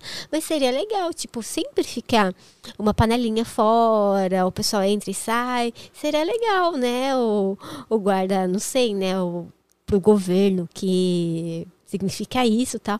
Mas se fosse fácil, não sei, né? Seria é. bom porque você está fora, qualquer coisa leva para a escola, leva para casa dos pais, pergunta, porque às vezes o pai e a mãe tá trabalhando e o adolescente, criança está fora, tá, sei lá, fazendo alguma coisa e os pais nem sabem, acham que está na escola, e daí é. vai que acontece alguma coisa, né, de ruim, os pais não estão sabendo, né? A escola também não, né? É. Nos Estados Unidos, quando alguém faltava, a escola liga para a família. Ah, é bom. E pergunta por que o aluno não foi para a escola. Sim. Aí, geralmente, o que, que a pessoa, o guardião, ou o pai responsável, ele tem que fazer? Ele tem que avisar a escola antes que o aluno vai faltar para não entrar na lista de pessoas que a escola deveria ligar. Ah, legal, bom. É, aí diminui a, evasão escolar, né? Isso. Daí o aluno, se ele foi para a escola, realmente ele foi e os pais ele estão conscientes. Se ele não foi, ele avisou é. a escola. Nossa, é, seria é. ótimo se fosse assim aqui também. É. Os alunos queriam gostar muito porque não ia dar pra, tipo, bater o pé e sair, mas é, é, tem que ser com consciência, com os pais sabendo, tipo, hoje eu não vou pra escola. O pai sabe, avisa, sei lá, conversar é. em casa, né? Do que essas coisas escondidas. o Arthur tinha um plano muito legal também, que era é, as escolas também poderem ser usadas no final de semana. Sim. E eu acho que deveria ser legal. Eu fui na USP umas três semanas atrás, eu fui num domingo, o segurança falou assim: ah, você não pode entrar, a escola está fechada. Um espaço tão grande daquele que dá para andar de bicicleta, caminhar, conhecer o, o campus, tudo fechado. A gente tem uma falta de infraestrutura lazer aqui no Brasil que é muito grande, é. assim, falta assim espaços verdes. O Instituto Ayrton Senna, há muito é, tempo atrás, é, eles tinham. Em 2003. É, eles tinham um programa, a Escola né? da Família, mas aí o governo podou ele. A gente, é. a gente ia pra escola, eu e o Diego, no final de semana, para conversar, ajudar com os amigos, ajudar. Sempre tinha algum evento, alguma coisa para fazer. Reformava sabe? a escola, pintava a escola, você entendeu? Era muito é. bom. Era um lugar aconchegante. E é gostoso. Você é. vai de segunda a sexta. Vai sábado e domingo também. Faz uma outra atividade. Eu adorava. É. Né? Muito gostoso. Isso seria legal. Mas na USP, se você não é aluno, você pode entrar durante a semana? Acho que sábado pode, uhum. tipo, andar de bicicleta, caminhar. Uhum. Mas assim, domingo não, só era é, staff, ou pessoa que trabalha lá e o e estudante. Eu não sabia que dava para entrar sem ser estudante. É. Legal para conhecer, né? É. Tipo campus, é bonito. É que ultimamente eu estou visitando alguns campos em Santa Catarina. O último campus que eu visitei foi da UFSC. Ah, legal. É, e tava bem depredado. Do meio do campus é o DCE, mas ele tava todo pichado, ele tava todo degredido, tava e assim, é uma vergonha. É, ainda mais assim, o DCE lá deveria realmente tom, tomar uma posição e pintar, reformar com dinheiro que ele poderia fazer lavação de carro, é, lavação de carro por estudantes, é, talvez um churrasco ou, ou fazer alguma ação de caridade, fazer alguma coisa para cuidar do, do ambiente. Do ambiente. Aí é. você vê claramente que essas pessoas não querem, elas querem mostrar uma coisa que é vergonhoso. E Santa Catarina, o, as universidades lá são o quarto maior gasto do orçamento. Nossa. É, perdendo só de três cidades, é Florianópolis, Joinville e Itajaí. E o quarto, o gasto maior, é, são as universidades. Aí você vê... E tá depredada, é que você falou, né? É, o dinheiro prédio principal no meio tá depredado. Ah, não sei, acho que tinha que colocar câmeras para ver quem tá fazendo isso, sabe? É. E punir as pessoas. Porque é errado, não sei, né? Daí vai ver quem é certinho, né? É. Pra não acontecer novamente, né? Mas que triste. É. é. São Paulo também tá assim. Eu, é, eu, eu fico tão sim. triste quando morava... Escola pública, né? Não sei que o pessoal, é. né? Porque, assim, não é um, não é um bem meu que eu vou lá e vou lá pichar e vou fazer o que eu quero. É um bem de milhares de pessoas que depende disso. Ah, tem pessoas que, igual meus funcionários, eles dependem de ter um ambiente tranquilo, seguro para colocar as crianças dele lá. É, qual garantia que a gente vai, os meus funcionários, os nossos filhos, os filhos, é, filhos de outras pessoas, vai ter. É, você vê lugares todos pichados. É, mas eu acho que é estrutural, né? Vem da base. Tipo, hoje é o. De casa, será? É porque assim, do tipo, se você pegar a maioria da, dessas crianças, dessa geração mais nova, eles não pensam no próximo. É. Você entendeu? É, é neles e naquele momento aqui agora, não no, no amanhã. Quando, quando era criança, a gente levava esponjinha, bombril, detergente, sabe, todo dia. Uhum. Era todo dia, era uma vez por semana, não lembro.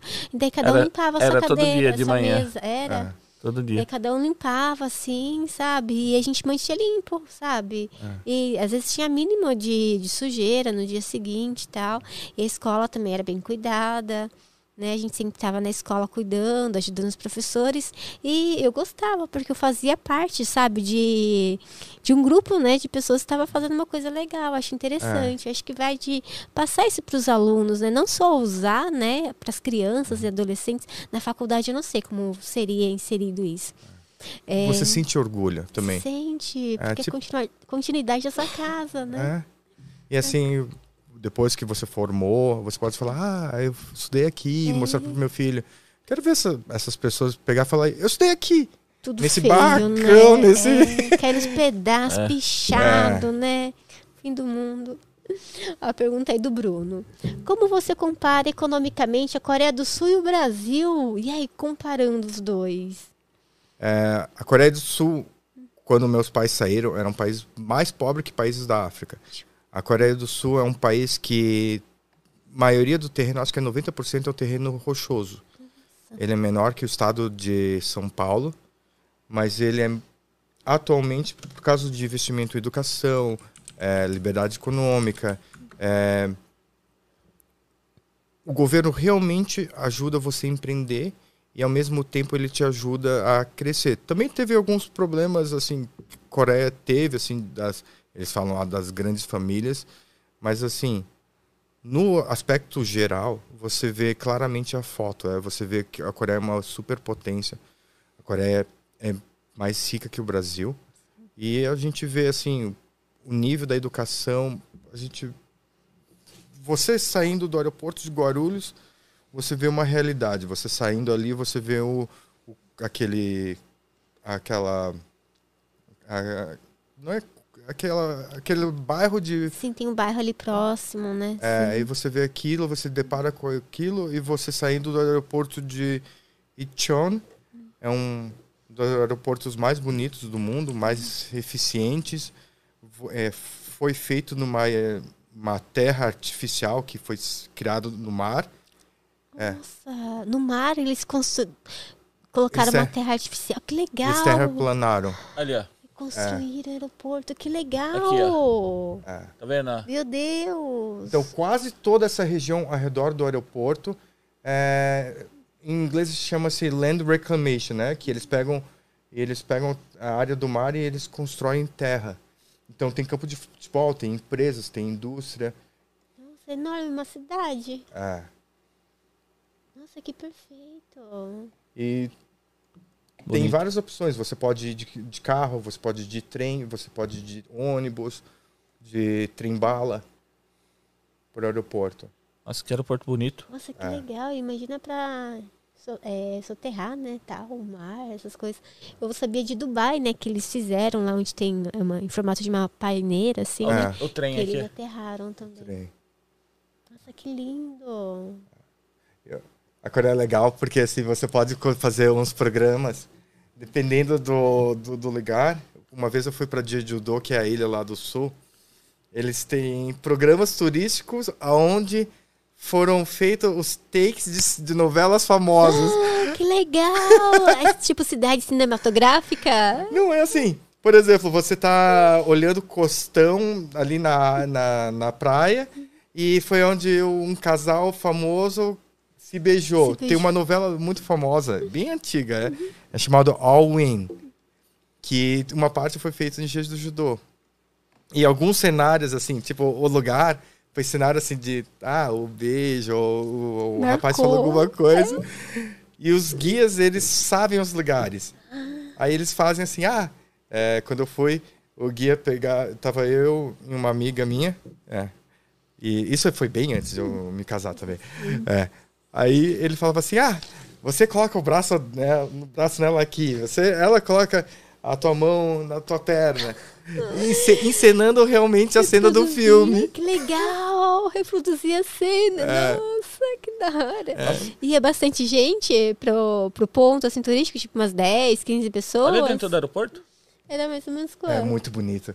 E o mais legal é que o aeroporto ele é pequeno, assim, ele é gigante. Mas assim, a, quando você entra, ele é rápido para você fazer check-in. E muitos filmes coreanos, muitas novelas coreanas são filmadas na, no aeroporto. Então tem muita gente que faz o reenactment, eles, re, eles fazem a cena dentro do aeroporto também. Que legal, que gostoso. É. Ah, é muito gostoso essas cenas. Tem um. Qual que é? é Star, Star Trek, o antigo, né? Eu lembro das dunas, assim, antigas. Uhum. É, do lugar. Daí, é, quando tem outros filmes mais novos e passa por ali, você lembra, sabe? E todo mundo quer, é, quer viajar para lá, conhecer. Também tem. É lá na Califórnia. Califórnia. Até. É, você, é, tem aquele show do Sheldon. Qual que é o show do Sheldon? Ah, é o Big Bang Theory. Big Bang Theory. Eles vestiram, eles fizeram cosplays, usaram Star, Trek, Star, Star Trek, Trek, e eles foram para esse lugar. É muito legal, né? Porque você começa a lembrar e outros lugares também. A gente vê em filmes e séries, a gente quer conhecer, né? É. Porque é bonito e a gente se sente no, no filme e na série. Se tem um guia para te levar, ainda te colocar na cena, te mostrar como que era, é. para você contracenar. É um passeio geek também maravilhoso, muito. né? Muito muito nerd, é bem da hora. Mas assim, a Coreia é fenomenal. É, é, saindo do aeroporto é um grande retrato do Brasil, um grande retrato da Coreia. É, você andando na rua, você se sente extremamente seguro. É, você vê as pessoas estudando, você vê isso. Aí quando você vem aqui no Brasil, você vê um contraste tão grande você vê que poderia ser melhor. E assim, essa é uma das grandes razões que eu estou me lançando, é o louco tentando se lançar. É. Nossa, mas a gente torce, né, para o futuro do Brasil, né, ser melhor, né? Que nem é, Coreia do Sul, os países mais desenvolvidos. É, será que o Brasil demora muito tempo para melhorar? Vai depender de política, né? É... Eu acho que antigamente a gente não também, né? a gente não tinha informação. É. Só o fato de ver mulheres falando sobre política, Sim.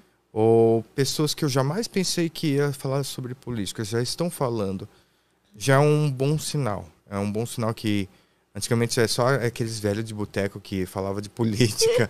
é verdade. Mas assim, agora a insatisfação está muito alta. E... Tá.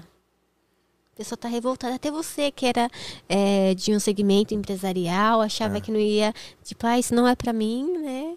É. Daí tá tentando, buscando, né, melhorar. Só torço para que tudo melhore mesmo, porque dá um medo, né? Assim, o futuro, e sei lá, a gente, a gente tenta ser tão otimista, mas sei lá, às vezes dá a impressão que a gente luta contra a maré, sei lá.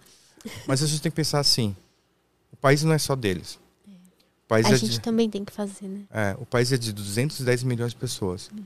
É um punhado, não, não é um punhado, mas assim, é uma. É poucas pessoas que fazem essas regras, hum. o jeito que constrói o país. É, e é muito engraçado que essas pessoas têm uma vida extremamente luxuosa, uma vida extremamente boa. Eles adoram viajar para o exterior e eles não tentam aplicar as coisas feitas lá aqui.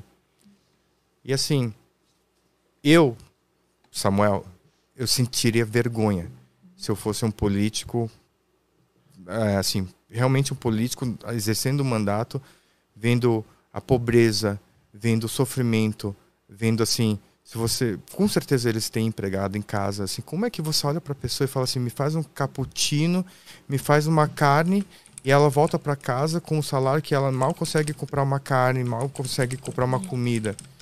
Eu não conseguiria me olhar no espelho. É, sustentar a família, né, é. com dinheiro que, nossa. É. Que horrível, né? Como consegue, né, colocar a cabeça e dormir à noite? É. Nossa. É um contraste gigantesco. É. Aí você assim, a gente vive em comunidade, em sociedade, a gente não vive no meio do mato. E quando você vê teus irmãos e irmãs passando fome, ouvindo a miséria, assim, não é que eu sou populista, mas assim, eu acho que a gente devia ter uma melhorar para todo mundo, dá para melhorar. Vai ser um esforço, acho que tem que ser gigante, tem que ser um esforço de todo mundo mesmo tomar um banho de água gelada. E... Choque, né? Para acordar, né? E, é. e, ver também, tipo, tem gente que não tem o que comer. É. Eu tinha um funcionário que ele tinha cinco filhos. Sim. Ele era infestador lá na fábrica. E o prato dele era uma montanha gigante, assim. Eu, eu, eu comia junto com os funcionários, eu comia junto com eles, na, na mesa junto com eles. Eu sempre falava, meu, nossa, você ganhou de novo, ganhou de novo, parabéns, o prato tá gigante. E um dia ele veio me conversar comigo e ele falou: Ah, senhor Samuel, não, não, não, não, não chame só Samuel, Samuel, mais fácil. E é porque, como eu tenho cinco filhos, eu como toda a refeição do dia, eu como aí, na que fábrica. Dó. É fazer é, do mesmo jeito às vezes crianças na escola a é. única refeição que ela faz às vezes decente é na escola é. chega em casa não tem e eu já ouvi relatos de crianças que iam para a escola por causa da comida é. sabe nossa dói muito o coração né o Brasil é um país tão maravilhoso e tá dessa forma o certo seria as pessoas terem a refeição a comida uma coisa digna né é. a gente tem que parar com essa cultura do é. pão e circo da política pão e circo de eles fingir que aqui está tudo bom. É, a gente escuta ministros falando que quando vai para o supermercado as pessoas estão falando parabéns, obrigado, jamais. Eu acho que não está. É, a gente tem que parar de oferecer as coisas para as pessoas, oferecer é, coisas. A gente tem que ensinar as pessoas a pescar, a empreender, Sim. a trabalhar, a educar. E além de, como eu estava falando, do ensino, a gente tem que ensinar pessoas a não só ter uma educação financeira, mas também saber sobre política. E muitas pessoas não aprendem o que realmente é a política no Brasil. É. Seria legal se na escola ensinasse isso, mas de uma forma sem partido. É, ah, com certeza. É. Para o pessoal aprender, sei lá, o que o deputado federal faz, o que o deputado estadual, o que o presidente faz. É.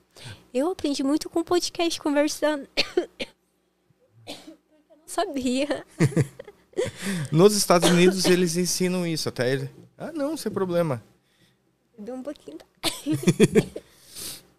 É. A gente fez uma limpeza no, no estúdio hoje e levantou pó pra caramba. A renite sinusite tá daquele jeito. Ai, gente. Aquele, aquele monte de estúdio foram vocês que limparam também? Foi. Foi, foi saiu parte daqui do estúdio, saiu parte do nosso porão aqui embaixo. Nossa, tem. Tá dando uma organização na sala geral. Ah. Ai, vou tomar essa parte. E aí quem tem alergia sofre, né? Poeira. É. Aí amanhã tem mais um pouquinho. A Dani falou, ixi, gente, vocês estão assim.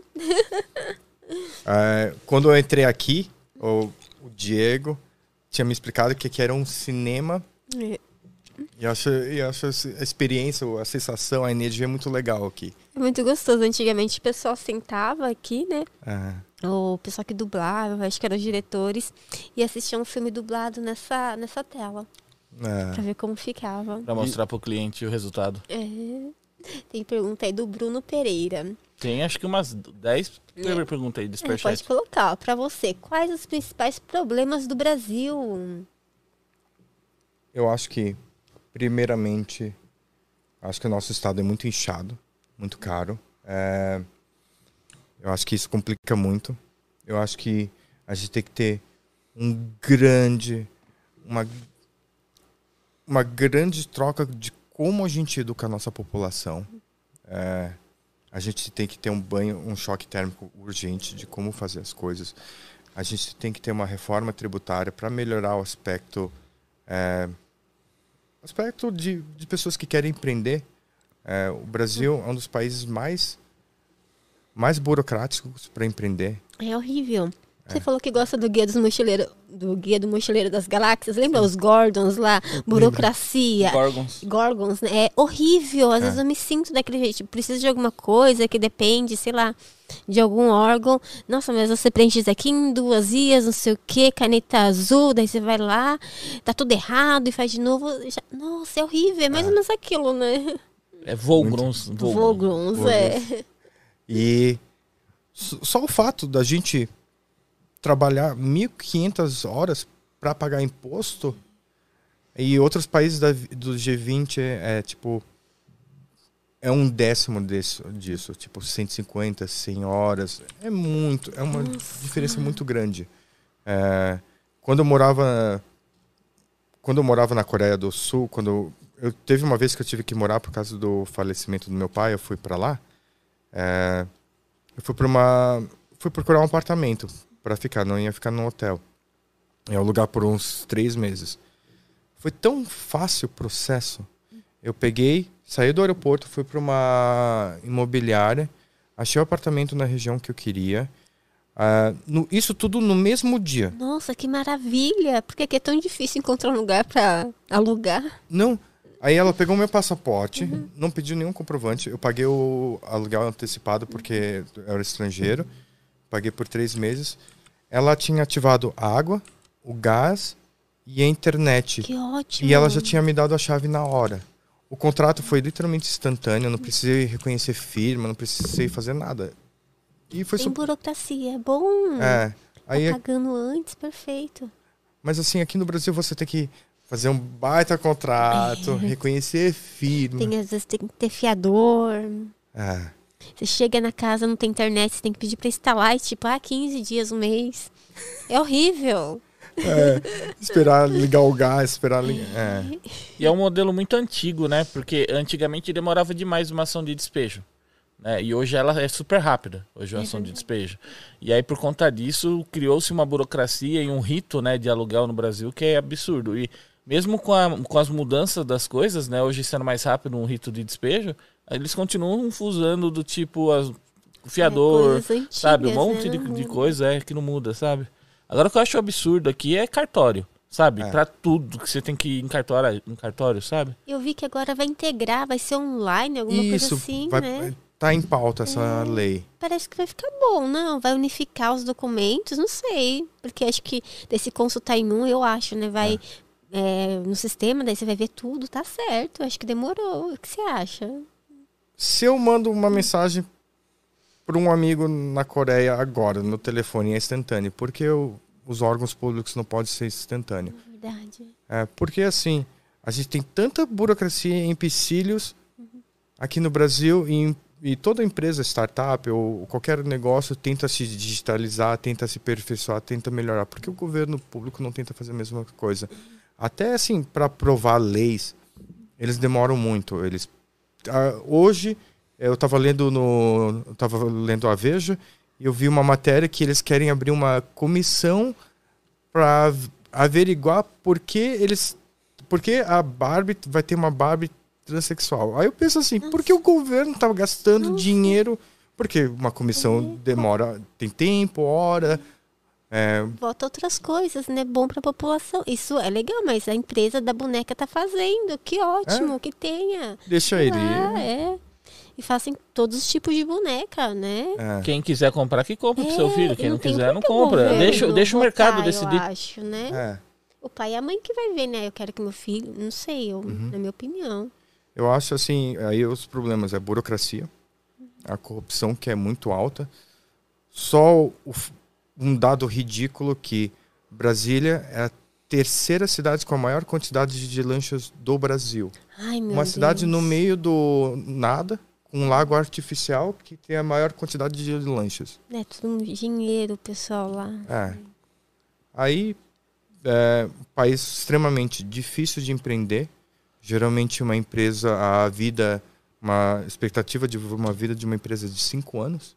É, nós empresários, pessoas que empreendem, o, as pessoas vê de olhos negativos. É. A gente já teve empresa, e é terrível empreender no Brasil. É muito carga tributária, imposto, é tudo contra o empresário, né? É. E ele só está tentando ganhar o pão dele Mas... ali. Tipo, às vezes é duas pessoas, um casal, né? Mas aquilo que eu falei, tá muito enraizado na cultura. Tá muito. Você vê, na novela, é sempre assim: quem que é o bandido? O cara que é o, o vilão é o empresário. Né? O empresário é o vilão. Você entendeu? É, tipo, e aí o que, que é bom na novela? É bunda, traição, sexo. Isso pra novela, tipo, eles mostram como fosse uma coisa normal, né? É. E aí a gente pega nos outros países o que, que o pessoal consome em geral. Por exemplo, Star Trek. E aí a galera é. vai lá tirar foto. É outra cultura, né? Outro é. nível, você entendeu? É complicado demais, sabe? Não sei e, por onde começar. E fora a lavagem cerebral, né? Que faz, é. né, tipo, novela, essas coisas da pessoa. Ela fica ali, tipo, por anos consumindo aquelas novelas, aqueles assuntos. E ela vai sendo doutrinada pouco a pouco. E às vezes é, a cabeça dela vai pensar que aquela coisa é normal. É. Coisas ruins pra, pra vida, né? Traição, não sei o quê. E. E vai se esquecer de, ah, vamos ler uma notícia, procurar um aprendizado, um curso profissionalizante. É, fica ali habitolado naquela coisa e vai é. sendo doutrinado pouco a pouco. É engraçado que, tipo, numa novela coreana. É, é um, diferente. É tipo 24 episódios e só tem um beijo. E na, e na novela brasileira é um roubando, o outro traindo, depois o outro tendo. É, beijo com a outra pessoa, depois tem uma morte. Horrível. É. Assim. Culturalmente a gente está complicado, mas assim. As pessoas estão acordando, despertando, é uma coisa muito boa. É, muitas pessoas pensam que o Brasil pode melhorar. Eu acho que nosso problema é burocracia, corrupção, é, falta de educação. Mas a gente tem possibilidade. Eu acredito no futuro melhor. Eu estou fazendo essa loucura da minha corrida porque eu acredito que a gente. Cada um de nós tem que fazer a nossa parte. É, é, uma história que eu sempre conto. Eu conto para os meus filhos, eu conto para os meus amigos. É uma história curtinha. Uhum. É, Fica à vontade, tá, adoro histórias. tá pegando fogo na floresta, todos os animais estão fugindo. Aí, zebra, elefante, e. Ah, eu já ouvi, dá vontade de chorar. Continua, é, que é linda. É bem, é curtinha. Aí o, o, o, leão ele vira para trás e olha. Seu formiga, o que, que você está fazendo? A floresta pegando fogo. E a formiga está carregando uma folhinha pequenininha com uma gotinha de água. Eu estou fazendo minha parte. É. E assim, eu sei que eu não vou conseguir fazer sozinho. Eu estou fazendo isso por causa que eu realmente acredito que a gente tem que mudar. Eu estou fazendo isso porque eu tenho que eh, ajudar o próximo. Eu não. Todos somos iguais. Eu acho que um dia todos nós vamos pro Criador. Sim. E eu vou estar tá feliz de eu me olhar no espelho, escovar meu dente e dormir bem.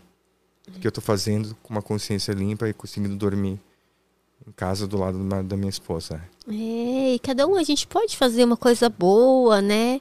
É. É, pro próximo. É, pra gente se é, sentir bem, fazer o outro bem, então, o bem pro outro também, ele vai se sentir bem. Se cada um fazer um pouquinho, né? Ser uma formiguinha, né? A gente é. consegue, né? Apagar o fogo. Mas essa metáfora é maravilhosa. Obrigado. cada um fazendo a sua parte. É. É muito linda. Não, pode continuar, pode falar. Ah, é, eu falo muito com. Como eu gosto de interagir com pessoas de vários. É, de várias classes, de vários aspectos. É, é, geralmente eu fico muito congelado na câmera, mas. Ah, você tá se soltando bem! Não tô, eu sou geralmente tímido. O Batista, o meu coordenador, coordenador de mídia, ele geralmente fala: ah, você tem que soltar mais, você tem que ficar mais assim. Aí eu Ontem eu recebi um esporro também do Martin lá do MBL. Ah, você tem que ter mais agressividade. Eu falei, não. Mas agressividade não dá. Se a pessoa não é agressiva, tipo, imagina eu sendo agressiva. Eu não sei se é agressiva. do mesmo jeito você, você é uma pessoa calma, tranquila, centrada. É. Não sei, acho que não tem como ser agressivo. É, é tem que ser agressivo é, igual, igual o Gandhi. Ah, é verdade, ganho tranquilo, na paz, é, serenidade. você entendeu? Na paz, mas você é agressivo nas palavras, daí você entendeu? Posso pedir um favor? Claro. Eu preciso. É isso. Claro, a gente coloca na telinha de, de espera. A gente põe na telinha de espera. Intervalo rapidinho pra ir no banheiro, gente. Bora. party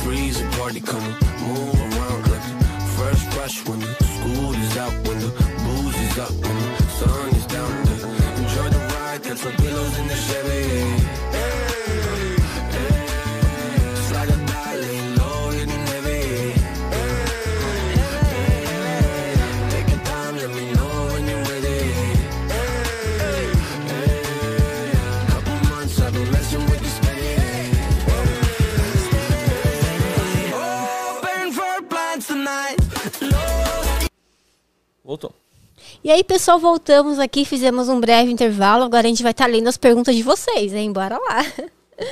Ó, Juliano, salve Juliano. Samuel, você vai estar no evento do MBL na Grande Florianópolis no dia 4 de julho? Você vai, Samuca, tá? Sim, com certeza eu vou estar lá. Vai ser dia 2. Dia 2? Ó, corrigindo. É dia 2 de julho. É, eu vou estar lá. Vai o Kim, o Arthur, vai o Renan, é, vai ser um evento interessante. A gente vai falar, falar sobre política, vai falar sobre o atual cenário, a gente vai conversar, conversar com, com as pessoas sobre o que está acontecendo no Brasil, o que poderia melhorar. Ah, é muito gostoso, né? Reunir a galera. Vai ser tá. interessante. Mais uma pergunta do Juliano. O que você acha sobre o homeschooling e a PEC para que as pessoas com renda mais alta paguem as faculdades públicas? É verdade, né? É. Tava em, acho que em votação, né, esse negócio da faculdade pública, né? O que você acha mesmo? Sobre homeschooling, eu tenho um amigo, eu, eu tenho um amigo e eu tenho uma vizinha que fazem homeschooling. As crianças dela, as crianças deles têm um nível de sabedoria muito bom. É, durante a pandemia também eu ensinei a minha filha, quando ela tinha três anos, eu ensinei ela a ler, escrever. Nossa. É, fazer matemática, adição, subtração. E assim, a minha, minha filha atualmente ela vai para uma escola e Você acho, sabe ler e escrever? Já, a minha filha tem seis anos, ela já sabe bastante coisa, até mais. Ela lê livros é, grandes, ela começou a ler o livro do Harry Potter, ela e a gente desde o começo eu sempre ensinei ela a ler, assim, desde o começo eu sempre leio para ela e homeschooling eu acho que não tem por que você não deixar uma pessoa fazer. Talvez tem pessoas que moram lá no final do mundo, um lugar distante que talvez não tenha uma escola, uma possibilidade. E agora a gente tem internet, a gente consegue ter acesso a tanta informação. Claro, também tem informações ruins. Sim. Mas assim, homeschooling, eu acho que quem quer fazer, faz e quem não quer fazer, não faça, é. Já é quem é que nem você falou que tem seus, seus vizinhos, né? É. é. a pessoa ela pede autorização para o estado para ensinar a criança quando e é legal porque eles têm eles têm materiais, eles têm apostilas, eles têm materiais sobre isso, tem provas e cada semana os grupos se reúnem. Ah, tira dúvida daí, que legal. É. E assim as pessoas as pessoas que são contra o homeschooling ah, a criança vai ser antissocial, a criança vai ser louca, a criança não vai conseguir estudar. As crianças desse pessoal que eu conheço são muito mais inteligentes, assim, por causa que os, a mãe é, a mãe é dona de casa, conseguiu ensinar a criança. E eles são extremamente sociáveis também. E acho assim. Deu certo.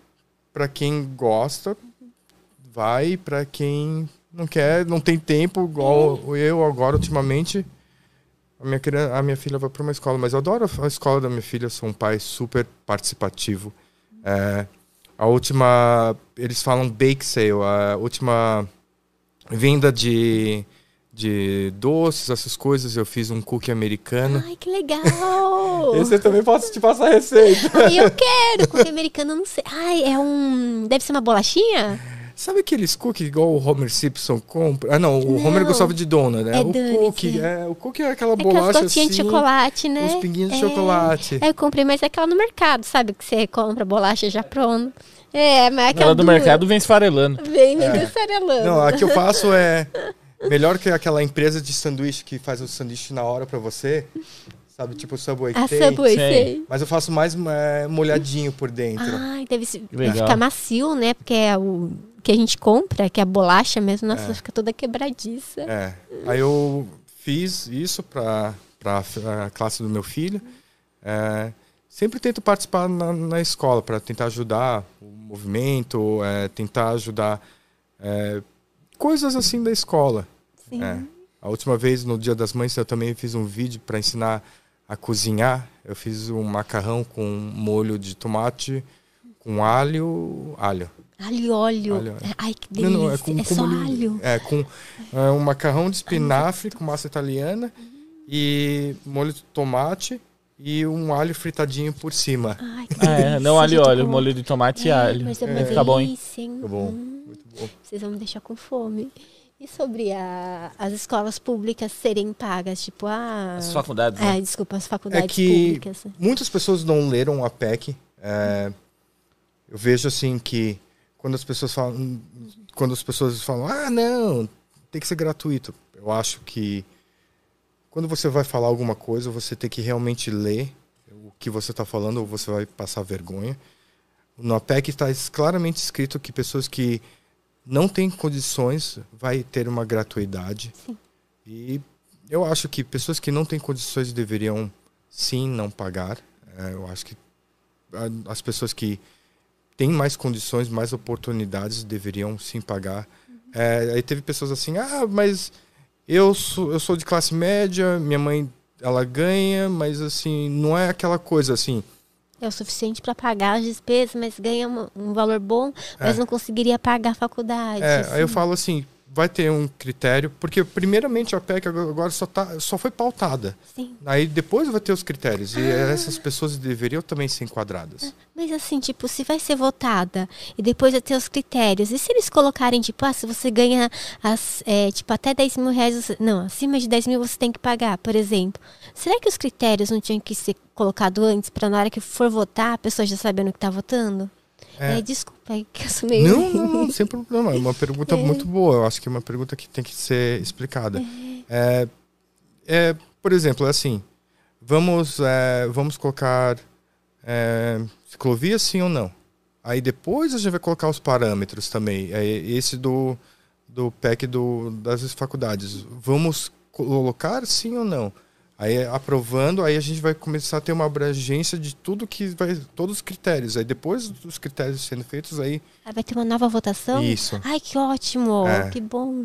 E já tem os, os critérios, mais ou menos, ou ainda, Ainda não. Ah, legal. É. Para quem quiser se aprofundar mais, é só achar o, a PEC da. das- eu não- Faculdades públicas, né? É, Faculdades públicas, acho que pagas, né? é. Acho que Eu, procura. desculpa o número, não, não me lembro. Não, é muita coisa, muito número. Mas assim, quando eu morei na Califórnia, as faculdades públicas era um preço para quem era morador da Califórnia, é, cinco, uma aula era cinco unidades, custava 9 dólares. Para pessoas que eram estrangeiras ou pessoas que eram pessoas que eram estrangeiras, geralmente era 100 dólares a unidade. Isso. PEC 206. Isso. E pessoas que eram fora do estado, mas eram americanas, eles pagavam va- valor. Então, assim, Pra ficar acessível pra quem, quem É. mora lá, você falou, é nove e pouquinho, é né? 9 dólares a unidade.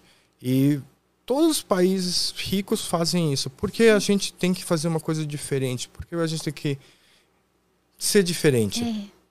Não, eu acho, eu acho legal, né? É, quem tem o é, poder aquisitivo maior, tipo, ah, chegar na escola, sei lá, de áudio, família, é, áudio, é, aqueles carrão, sabe? Caro, conversível e caríssimo. Eu acho que tem que sim, né?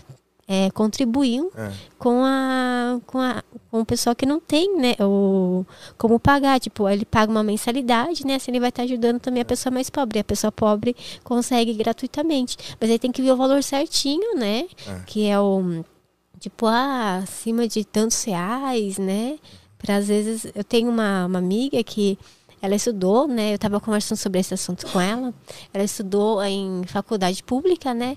Daí eu falei, eu achava interessante. Daí ela falou que ela achava legal, mas tinha que ver, porque a família dela, né, vinha de tinha padaria e tal, mas assim, era uma família tinha um poder aquisitivo legal, mas assim, tudo que entrava ia, ia para pagar as despesas, assim, se É. fosse para pagar, ela não te- teria condições de pagar por exemplo, para estudar numa escola pública. Daí eu fiquei pensando, é verdade, né? Tem que ver o valor certinho. É uma proposta boa, né? É. Mas tem que ver certinho ali os detalhes. é, Tem um dado Tá. que eles falam que pessoas de 20 a 24 anos, é, a tendência é que só 30% dessas pessoas vão para o ensino superior.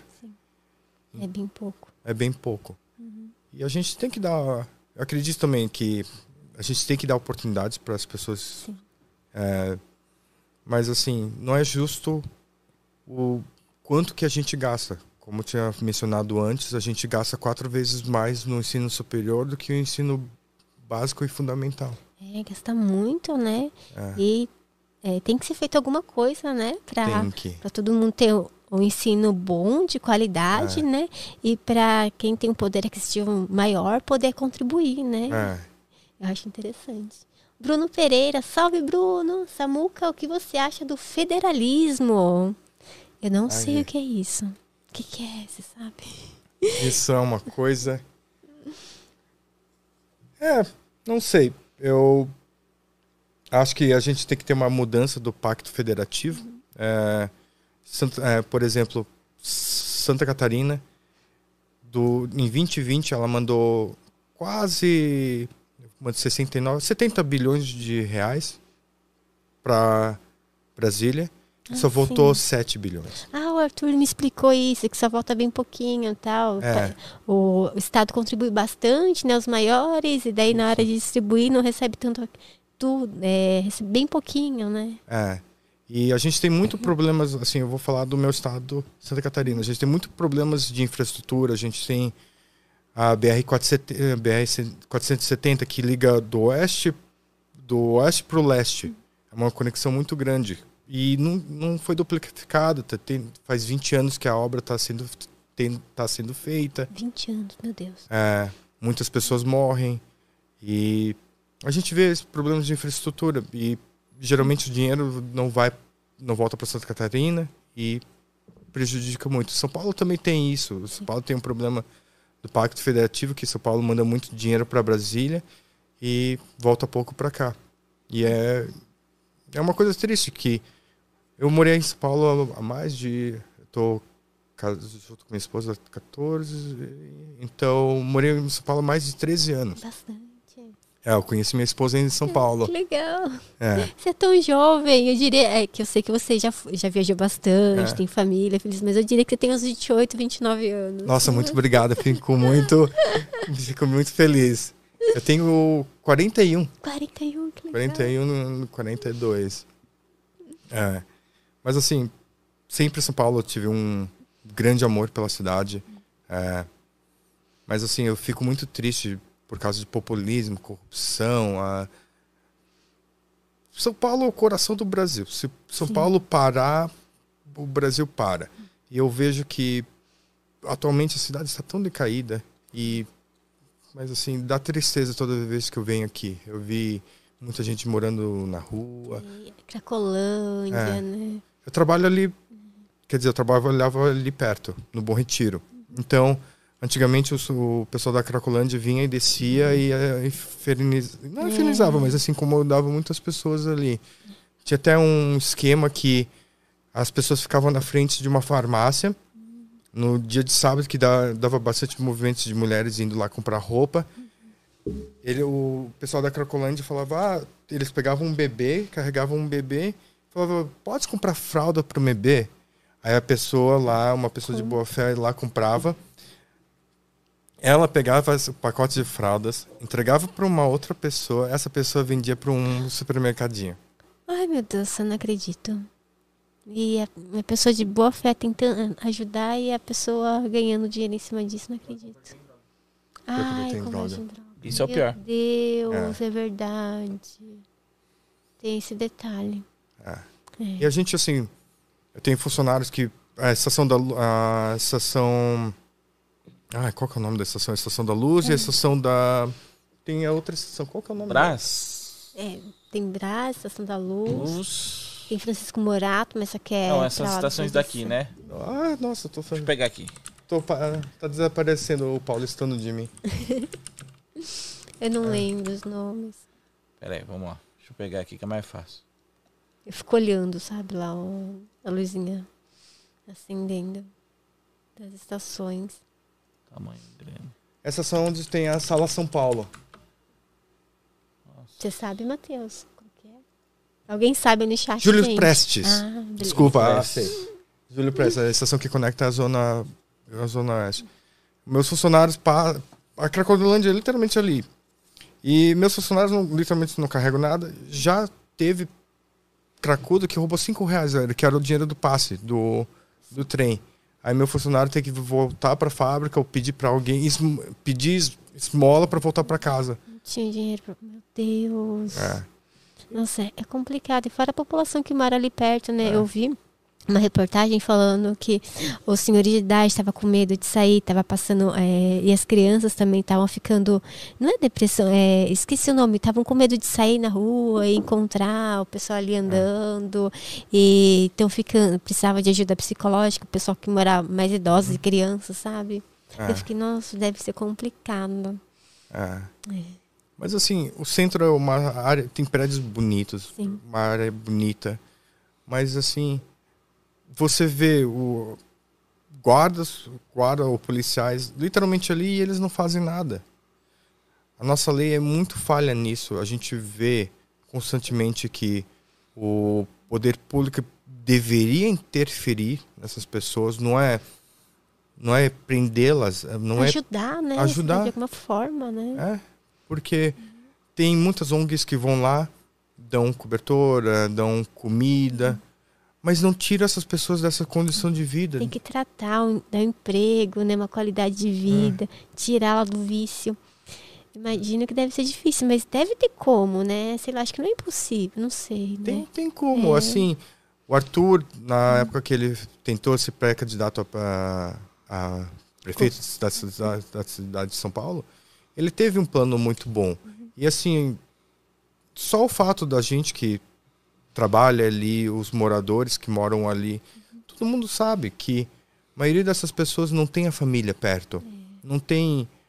O que eles realmente querem? Eles querem uma pessoa que converse com eles, uma esperança de vida, uma, um, um objetivo de vida.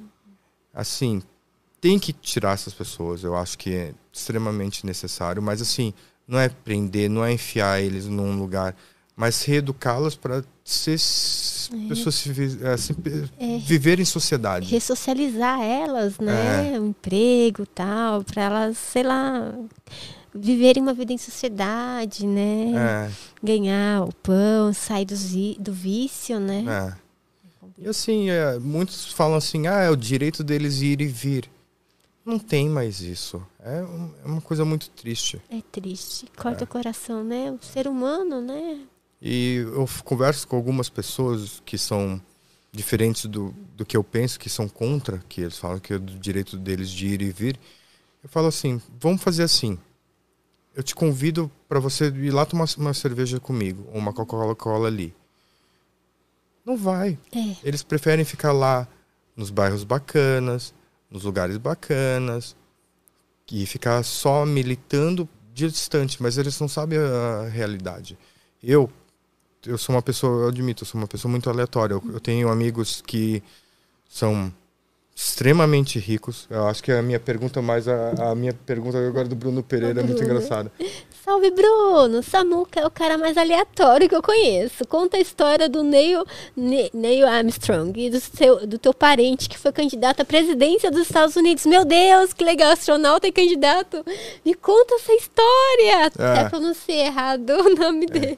E o Bom, Armstrong? Neil Armstrong. é. Como eu falo, eu sou uma pessoa que eu gosto de conversar com as pessoas, eu gosto de ter o contato humano, acho que é extremamente importante. Eu gosto de conhecer relatos de todas as classes, de todos os convívios, de todos os povos. Quando eu vou viajo, eu experimento comida de todo mundo. E é uma experiência boa. É, e sobre o Neil, ele, o Neil Armstrong foi o primeiro astronauta que pisou na Lua. É, uma pessoa super inteligente, uma pessoa que eu tive a honra de conversar com ele. Você conversou com ele, que É. legal. Eu tive uma honra de beber junto com ele. que da hora! É, foi uma experiência como eu perguntei para ele, qual que foi a sensação? Ele falou, out of this world, fora desse mundo. Que e o mais engraçado é que ele era o sogro da minha irmã. Não acredito. É. Ele era sogro da sua irmã, que da hora. Da minha irmã. Você conheceu ele antes ou depois, quando ele já era Depois. sogro? Ai, que legal. É, é sogro do segundo. é, ele considera o meu cunhado como filho. Segundo casamento. É, ele conhece o Andy desde o começo, assim, foi tudo bem. E o meu cunhado é um médico super inteligente, é, fez faculdades, é, fez UCLA, fez Stanford. Mas ele sempre foi humilde. E casou com minha irmã. Ele só tinha, tipo, duas, duas, é, duas calças, tipo, três camisetas. Ele usa tudo até o final, até rasgar. Diego, te apresento Eu. o Diego de Alencar. É. Ali, É, ó. Vamos comprar roupa, lindo. Tá sem roupa. Tá rasgada. Não, não vou. Ai, meu Deus, dá uma raiva. É. Sempre veste a mesma roupa. Tudo bem.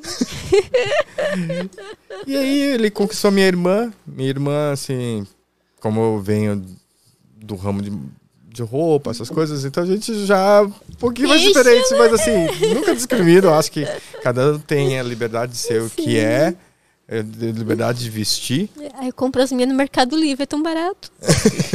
e chega na porta de casa, é tão bom. E Mas depois você me passa o contato que eu vou comprar na. Sim, sim. E ele nunca falou do Neil pra minha irmã. Depois que ele foi conhecendo, tá, tá, tá, aí falou pra minha irmã, o meu sou, meu pai, assim, meu pai é Ela não Neil. sabia que o pai dele era astronauta. É. Que legal. Aí quando ele vem, veio pro casamento, eles casaram em Itapema, Santa Catarina. Nossa, o Neil Armstrong veio para pro Brasil.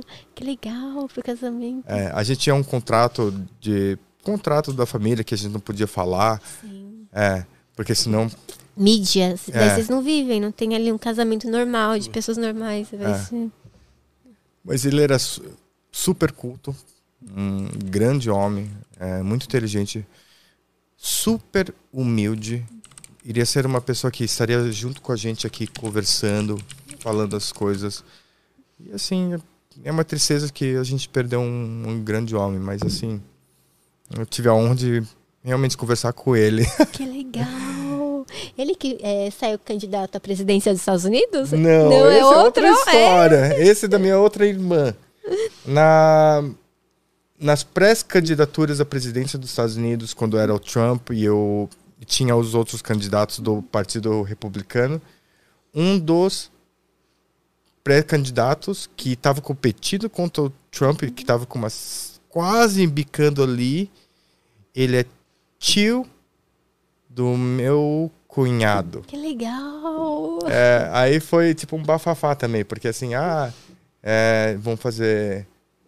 É, Ah, o Di colocou ali. Pisou em Santa Catarina e não é lenda. Que da hora. A pessoa ficou sabendo depois, será? ficou sabendo depois. Até que todo mundo do casamento teve que assinar um contrato de cláusula para não falar nada sobre a vinda dele. Que legal. E o pessoal assediou ele durante o casamento? Te pediu foto? Ou não, a pessoa ficou tranquila? Todo mundo pediu foto, mas assim, foi um casamento super pequeno. É, Ai, que delícia. é. Tem até o quarto. O quarto foi nomeado depois dele. Ah, o, o quarto. Onde ele de- dormiu. Ah, do- ele dormiu, que legal. Daí colocaram o nome dele, que da hora. Eu acho que fica legal, né, pro hotel, né? Tipo, Neil Armstrong passou por aqui, dei uma fotinha dele. Aqui, Jess. É. Ah, a família da noiva brasileira, a Cristina Chang, de Itajaí, queria respeitar o pedido do padrasto, do noivo, Andy Knight, eh, de não ser importunado. Na verdade, só se soube da visita dele e de sua esposa no site do hotel 10 dias após sua partida.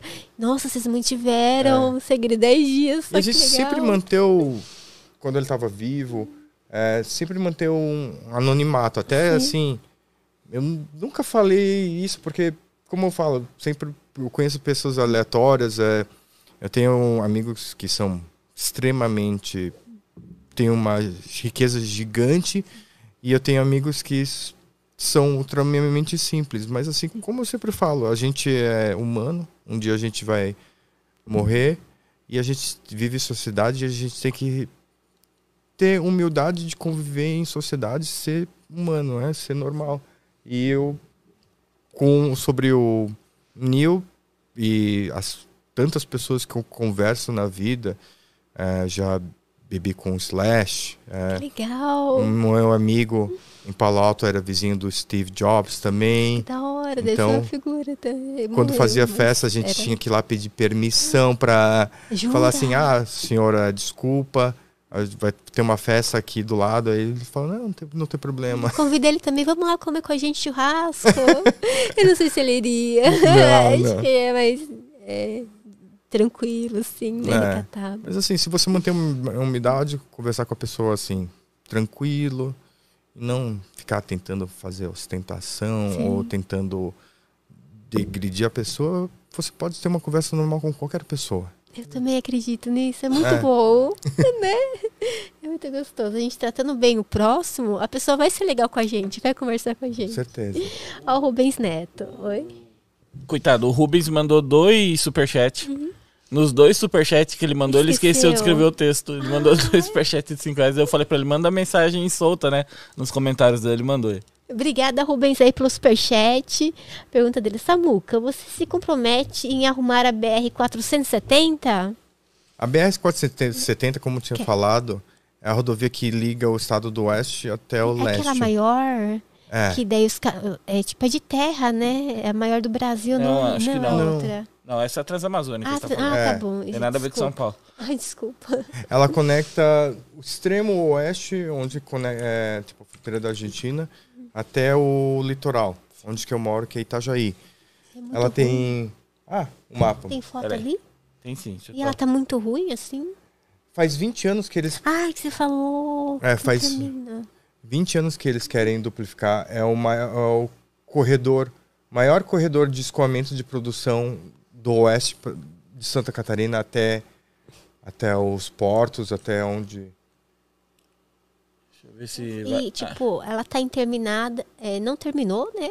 É, o pessoal consegue usar ela ou não? Ela é, É uma, ela é uma estrada normal. Uhum. Mas assim, é, tem muito acidente. Olha. ali. Ah, essa aqui, né, do mapa. E Se bem que ela é maior do que isso aqui, né, que tá no mapa, né? é,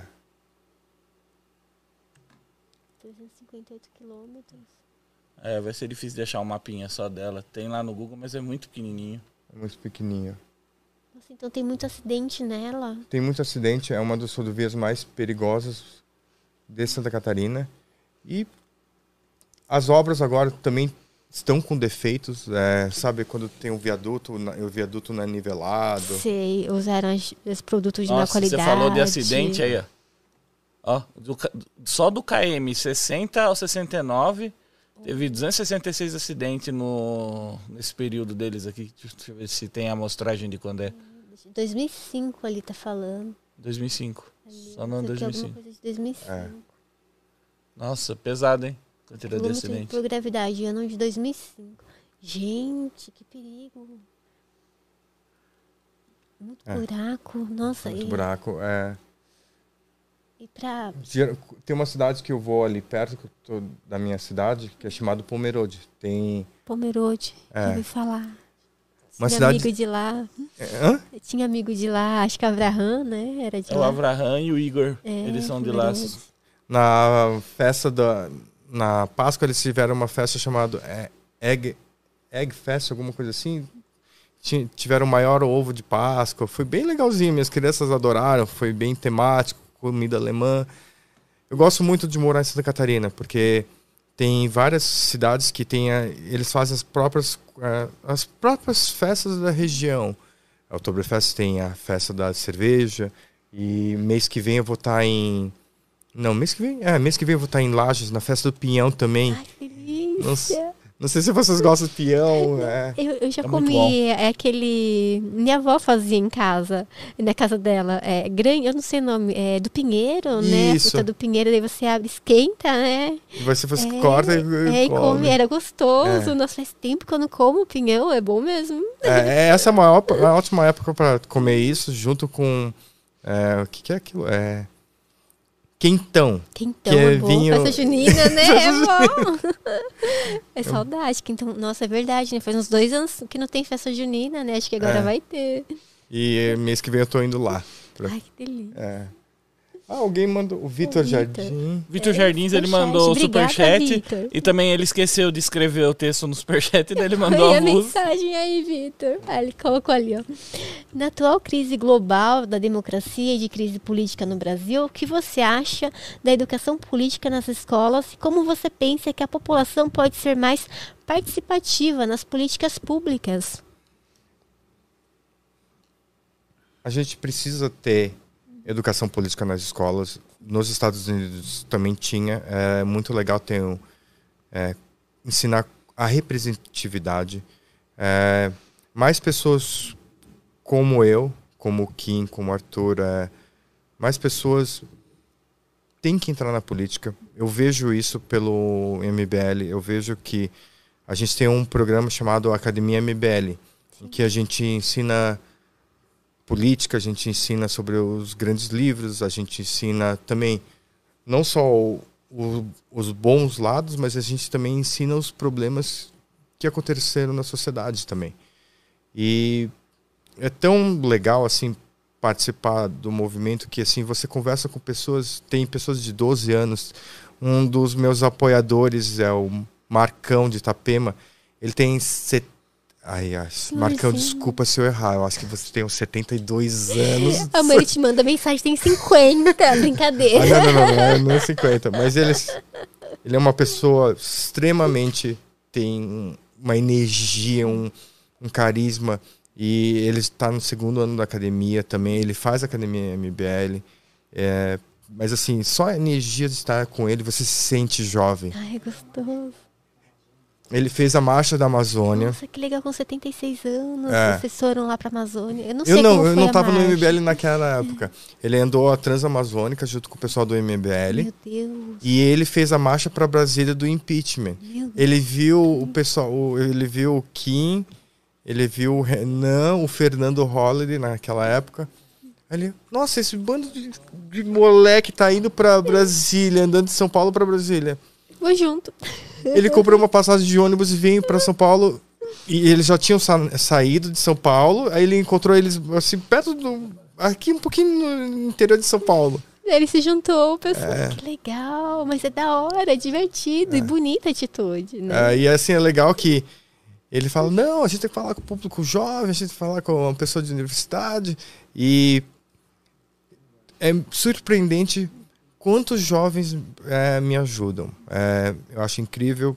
O Batista, ele é meu coordenador de campanha de mídia, ele faz a parte de mídias sociais. Ele tem 19 anos. O Batista tem cara de novinho mesmo. Tem. Ele começou na política com 17 Nossa, que legal. lendo os grandes livros, lendo, realmente estudando. E eu acho que assim, a gente tem que realmente é, mudar o jeito que está acontecendo no Brasil. Essa polarização tem que acabar. Eu escuto relatos de pessoas brigando que não conseguem mais falar com o pai. Eu escuto, eu escuto relatos que não pode escutar com a mãe. Que irmãos e irmãs não se falam mais. A gente tem que pensar assim: a gente está brigando por pessoas que não pensam na gente.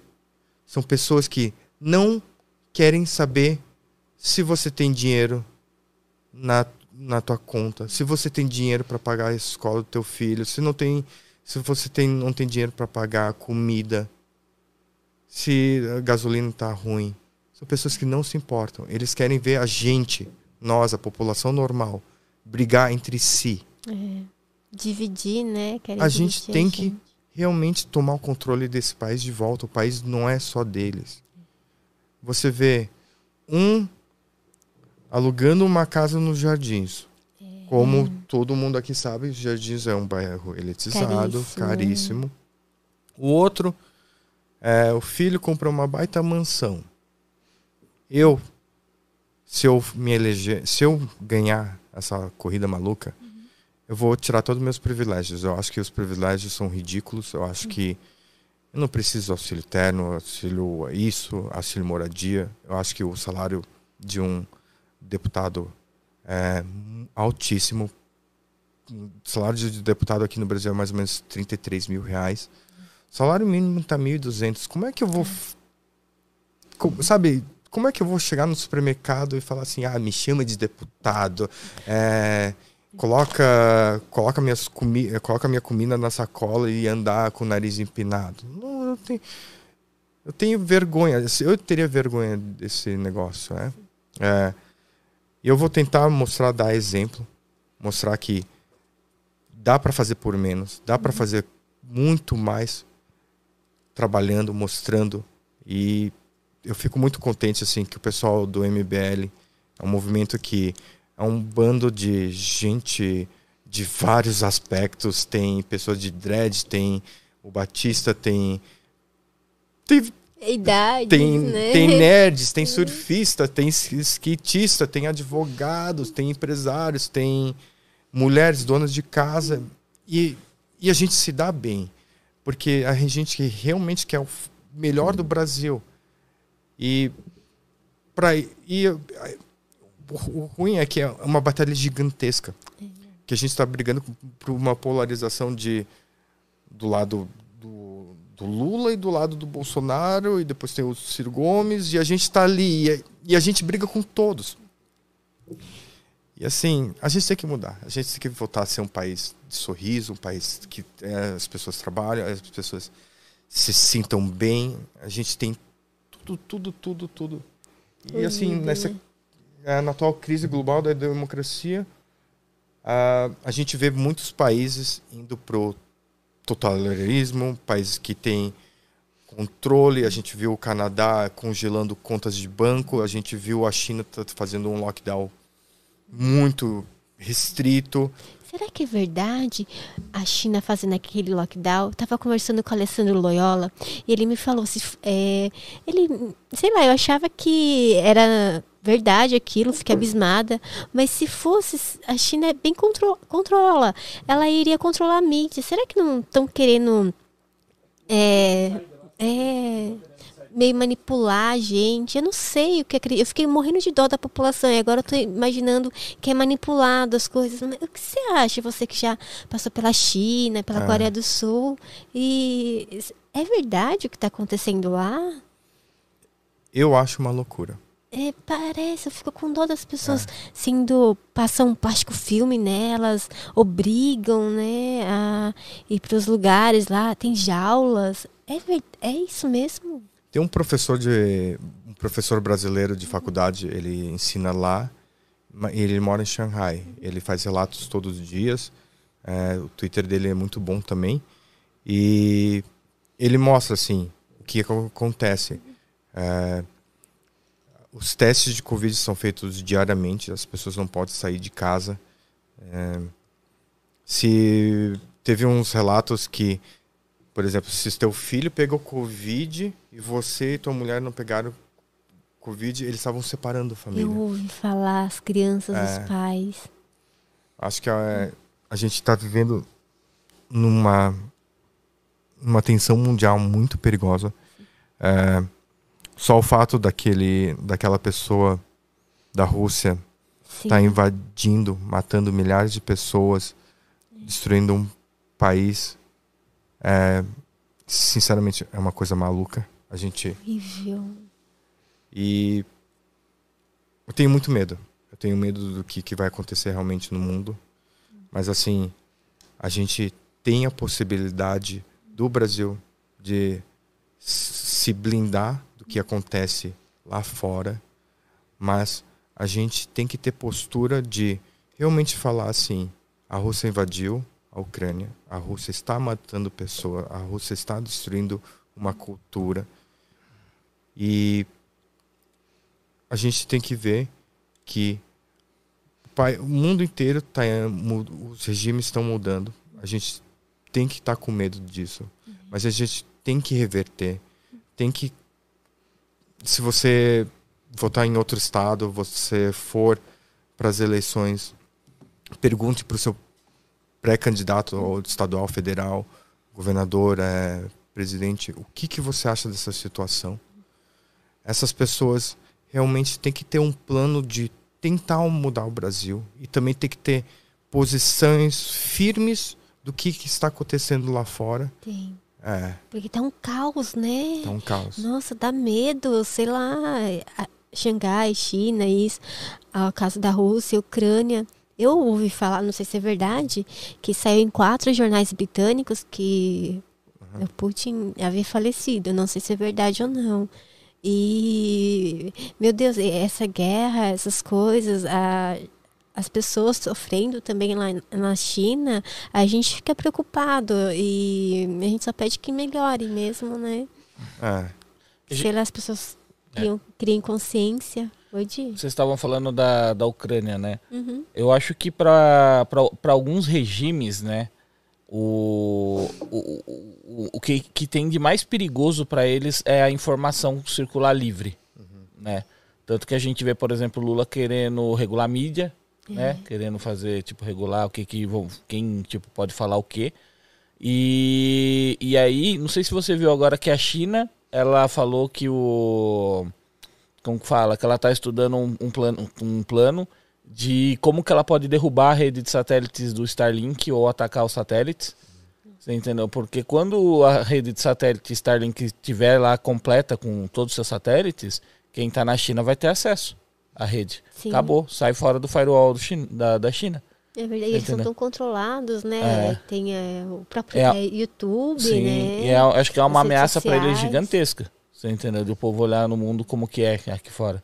Essa, essa é uma posição que eu acho que a ONU e países e países que têm um pouquinho de mais consciência tem que falar assim. A gente vive numa ervilha comparado com o nosso universo solar, Ué. com, com, com o Tamanho gigantesco. tamanho gigantesco. A gente tem que pensar assim: vamos se unir. É, tem muitas coisas que poderíamos melhorar. As guerras eu acho que são ridículas. É, eu acho que a gente tem que parar, a gente tem que investir em, em educação, a gente tem que investir no futuro. Eu acho que a gente tem que investir em exploração espacial. E a gente é capaz, a gente é capaz de fazer tudo. Mas assim, de vez em quando a gente tem que parar de pensar nas besteiras. Besteira é sempre bom, mas assim, tem que ter um, tem que ter um, Um limite, É, né? É, pense nas coisas importantes também, né? Pra sobrevivência das pessoas, né? é. Aí você vê assim, a- aquele caso daquele rapaz lá, o mendigo, foi Você viu, você viu da que ele raptou, parece que raptou uma criança? Você viu? não, Não. não vi. É, parece que foi em 2003, né? É, ele com mais. Parece que foi ele mais dois comparsas. é, entraram numa casa, tinha. A gente não sabe qual o papel dele, mas ele, ele, ele tá envolvido num é, crime de parece que ele sequestro. está. é, Você ele entendeu? ficou ali com a família, Ficou pai, mãe e a criança de um ano e levou a, a mulher, né? Deixou a- o pai amarrado, o filho amarrado de um ano e pouquinho, levou a mulher e pediram 300 mil de resgate. Manteu ela 48 horas em cativeiro. É, daí eles não conseguiram os 300 mil, pediram 3 mil. Ele foi, parece que ele estava indo buscar o resgate. E daí a polícia conseguiu pegar. E ele falou que, tipo, não estava envolvido, só deram quem dissesse para ele buscar aquele valor, nem sabia o que ele estava fazendo. A gente não sei se é verdade, se foi comprovado, até é uma coisa que eu. É, É, então, mas ele ficou oito anos preso é, por ele isso. ficou preso, isso, dizem que ele ficou preso Ninguém por fica isso. preso por nada. É. Daí eu fiquei abismada. Porque a mídia deu um puta palco, vai, parece que saía deputada, horrível. É, o, Ainda bem que não. é, o palco que deram por causa de uma desgraçou a vida de uma família, coitada da mulher, ela tinha problema, tem problemas, tal. A- Agora isso que a gente ficou sabendo, né, da família sequestrada com criança, eu, nossa, eu E é isso assim que eu vejo, assim, a gente tem que parar de celebrar essas coisas, assim. A gente tem que pensar assim que essas culturas de, de besteira tem que perder um pouquinho de relevância. Eu acho que eu- a gente tem que começar a voltar a ser um país sério. A gente tem que celebrar pessoas, é, educadores, a gente tem que celebrar ter Olim- profissionais da, da saúde, né? Profissionais de saúde Os que- professores, professores. E não só assim, é, por exemplo, tem pessoas que foram pro BBB e tem tipo 5 milhões, 5 milhões de seguidores. A gente tem que parar disso. É. É legal, super cada um tem a liberdade de ver o que quer ou não quer, mas assim, a gente tem que pegar e melhorar o país. Porque geralmente a pessoa pega, critica, fica falando isso, depois vê a pessoa mora tipo num bairro super decaído, perigoso, mal tem dinheiro para comprar os mantimentos. E é isso, é é complicado, né? A gente tem que mudar um pouco a nossa visão, ter um pouco mais de enriquecimento cultural, ler mais, estudar. É. E essas coisas banais, tá? Quem gosta, beleza, mas consome outras coisas também, né? É. Para enriquecer né, o, o ser, né? Para ele poder contribuir de uma forma também para a sociedade. É. A do Vitor já foi. De, tem mais tá perguntas que você falou que tinha bastante? Não, não foi todas. Foram ah, todas? Ah, Ai, que ótimo. Nossa conversa foi muito gostosa. Obrigado também. Foi muito... Obrigada. Obrigada. Samuca, adorei te conhecer. Você é super legal, é. divertido. Amei suas histórias de você é. viajar e tudo. Nossa, muito gostoso. Eu espero que vocês gostem dos doces que eu trouxe, os quadros já. Ai, eu tô louca pra chegar em casa e molhar e vou fazer videozinho e vamos ver se eu consigo. Ai, meu Deus, eu acho que eu não vou conseguir. Acho que eu ia morrer. Acho que eu ia ter ah, vocês sorte. Vocês deveriam treinar onde tentar isso. É. Eu acho que não vou ter tanta sorte. Nossa, mas esse é difícil, hein? É. Ele deve ter tido a ajuda dos universitários, porque, meu Deus do céu, né? Coitado. Vai ter a segunda temporada, tô ansiosa pra assistir. Também tô né? louco. Como ficção, muito legal. Mas assim, é uma corrida que eu não precisava ir. Todas as pessoas que eu converso, assim, que eu tenho mais a proximidade. Eu sou pai de duas crianças. Eu te, sou um empresário nesse mundo maluco que é chamado Brasil. A gente tem que mudar culturalmente, a gente tem, tem que a gente tem condição de mudar esse país com pessoas certas, pessoas e o exemplo tem que vir de cima.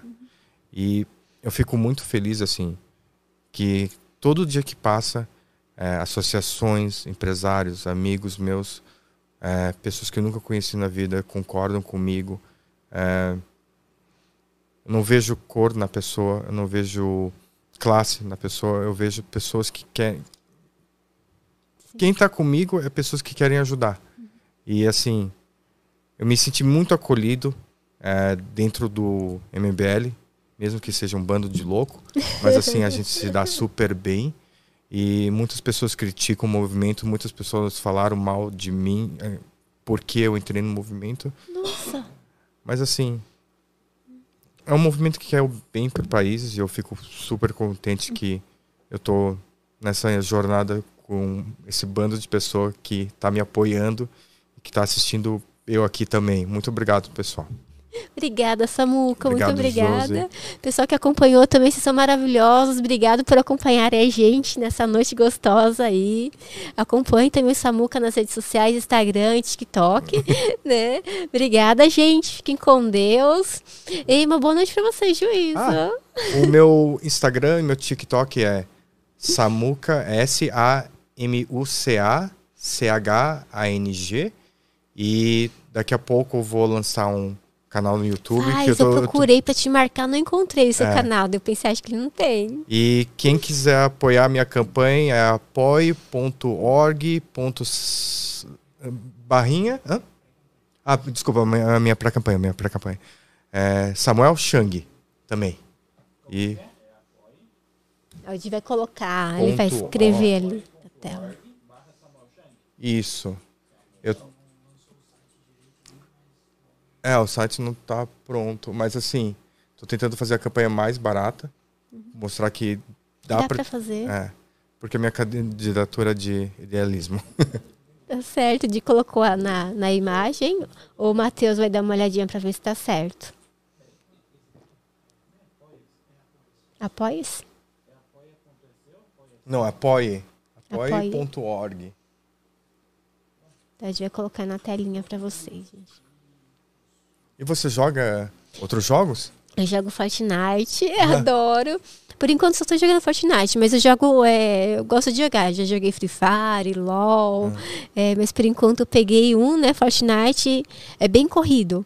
Mas sempre que eu tenho tempinho, eu tô lá jogando pra garantir todas as skins do passe. É bom, né, porque depois de um dia, sei lá, tarefado, corrido, você entra ali, joga uns 30 minutinhos, ai, Esquece de tudo. Tão bom. E você joga? Eu parei de jogar um pouquinho Fortnite porque eu. Você jogava Fortnite, que é, legal. Que eu jogo é, Mario 3D World com a minha filha. Ai, eu já joguei Mario 3D World, é muito legal. É. É, difícil, né? Aquele que tem os quadros pra você entrar, não é? Isso. É, nossa, era difícil É, esse. E eu jogo City Skylines. Ai, você não conhece. É um jogo de simulação de fazer cidade, rodovias. Isso é legal. É. Tipo, criar sua própria cidade. Da hora.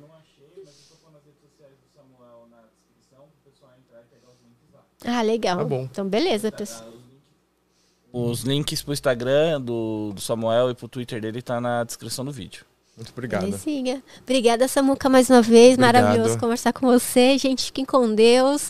E fui. A gente volta sexta-feira. A gente vai ter dois podcasts. Três horas da tarde com é, o Jorge, é, Jorge Maria. É, ele é poligrafista. E depois às sete com o Richard, o biólogo. Beleza? Beleza. Bora aí ter várias conversas. É nóis. Espero vocês. Fui. Tchau, tchau. tchau. tchau. É nóis.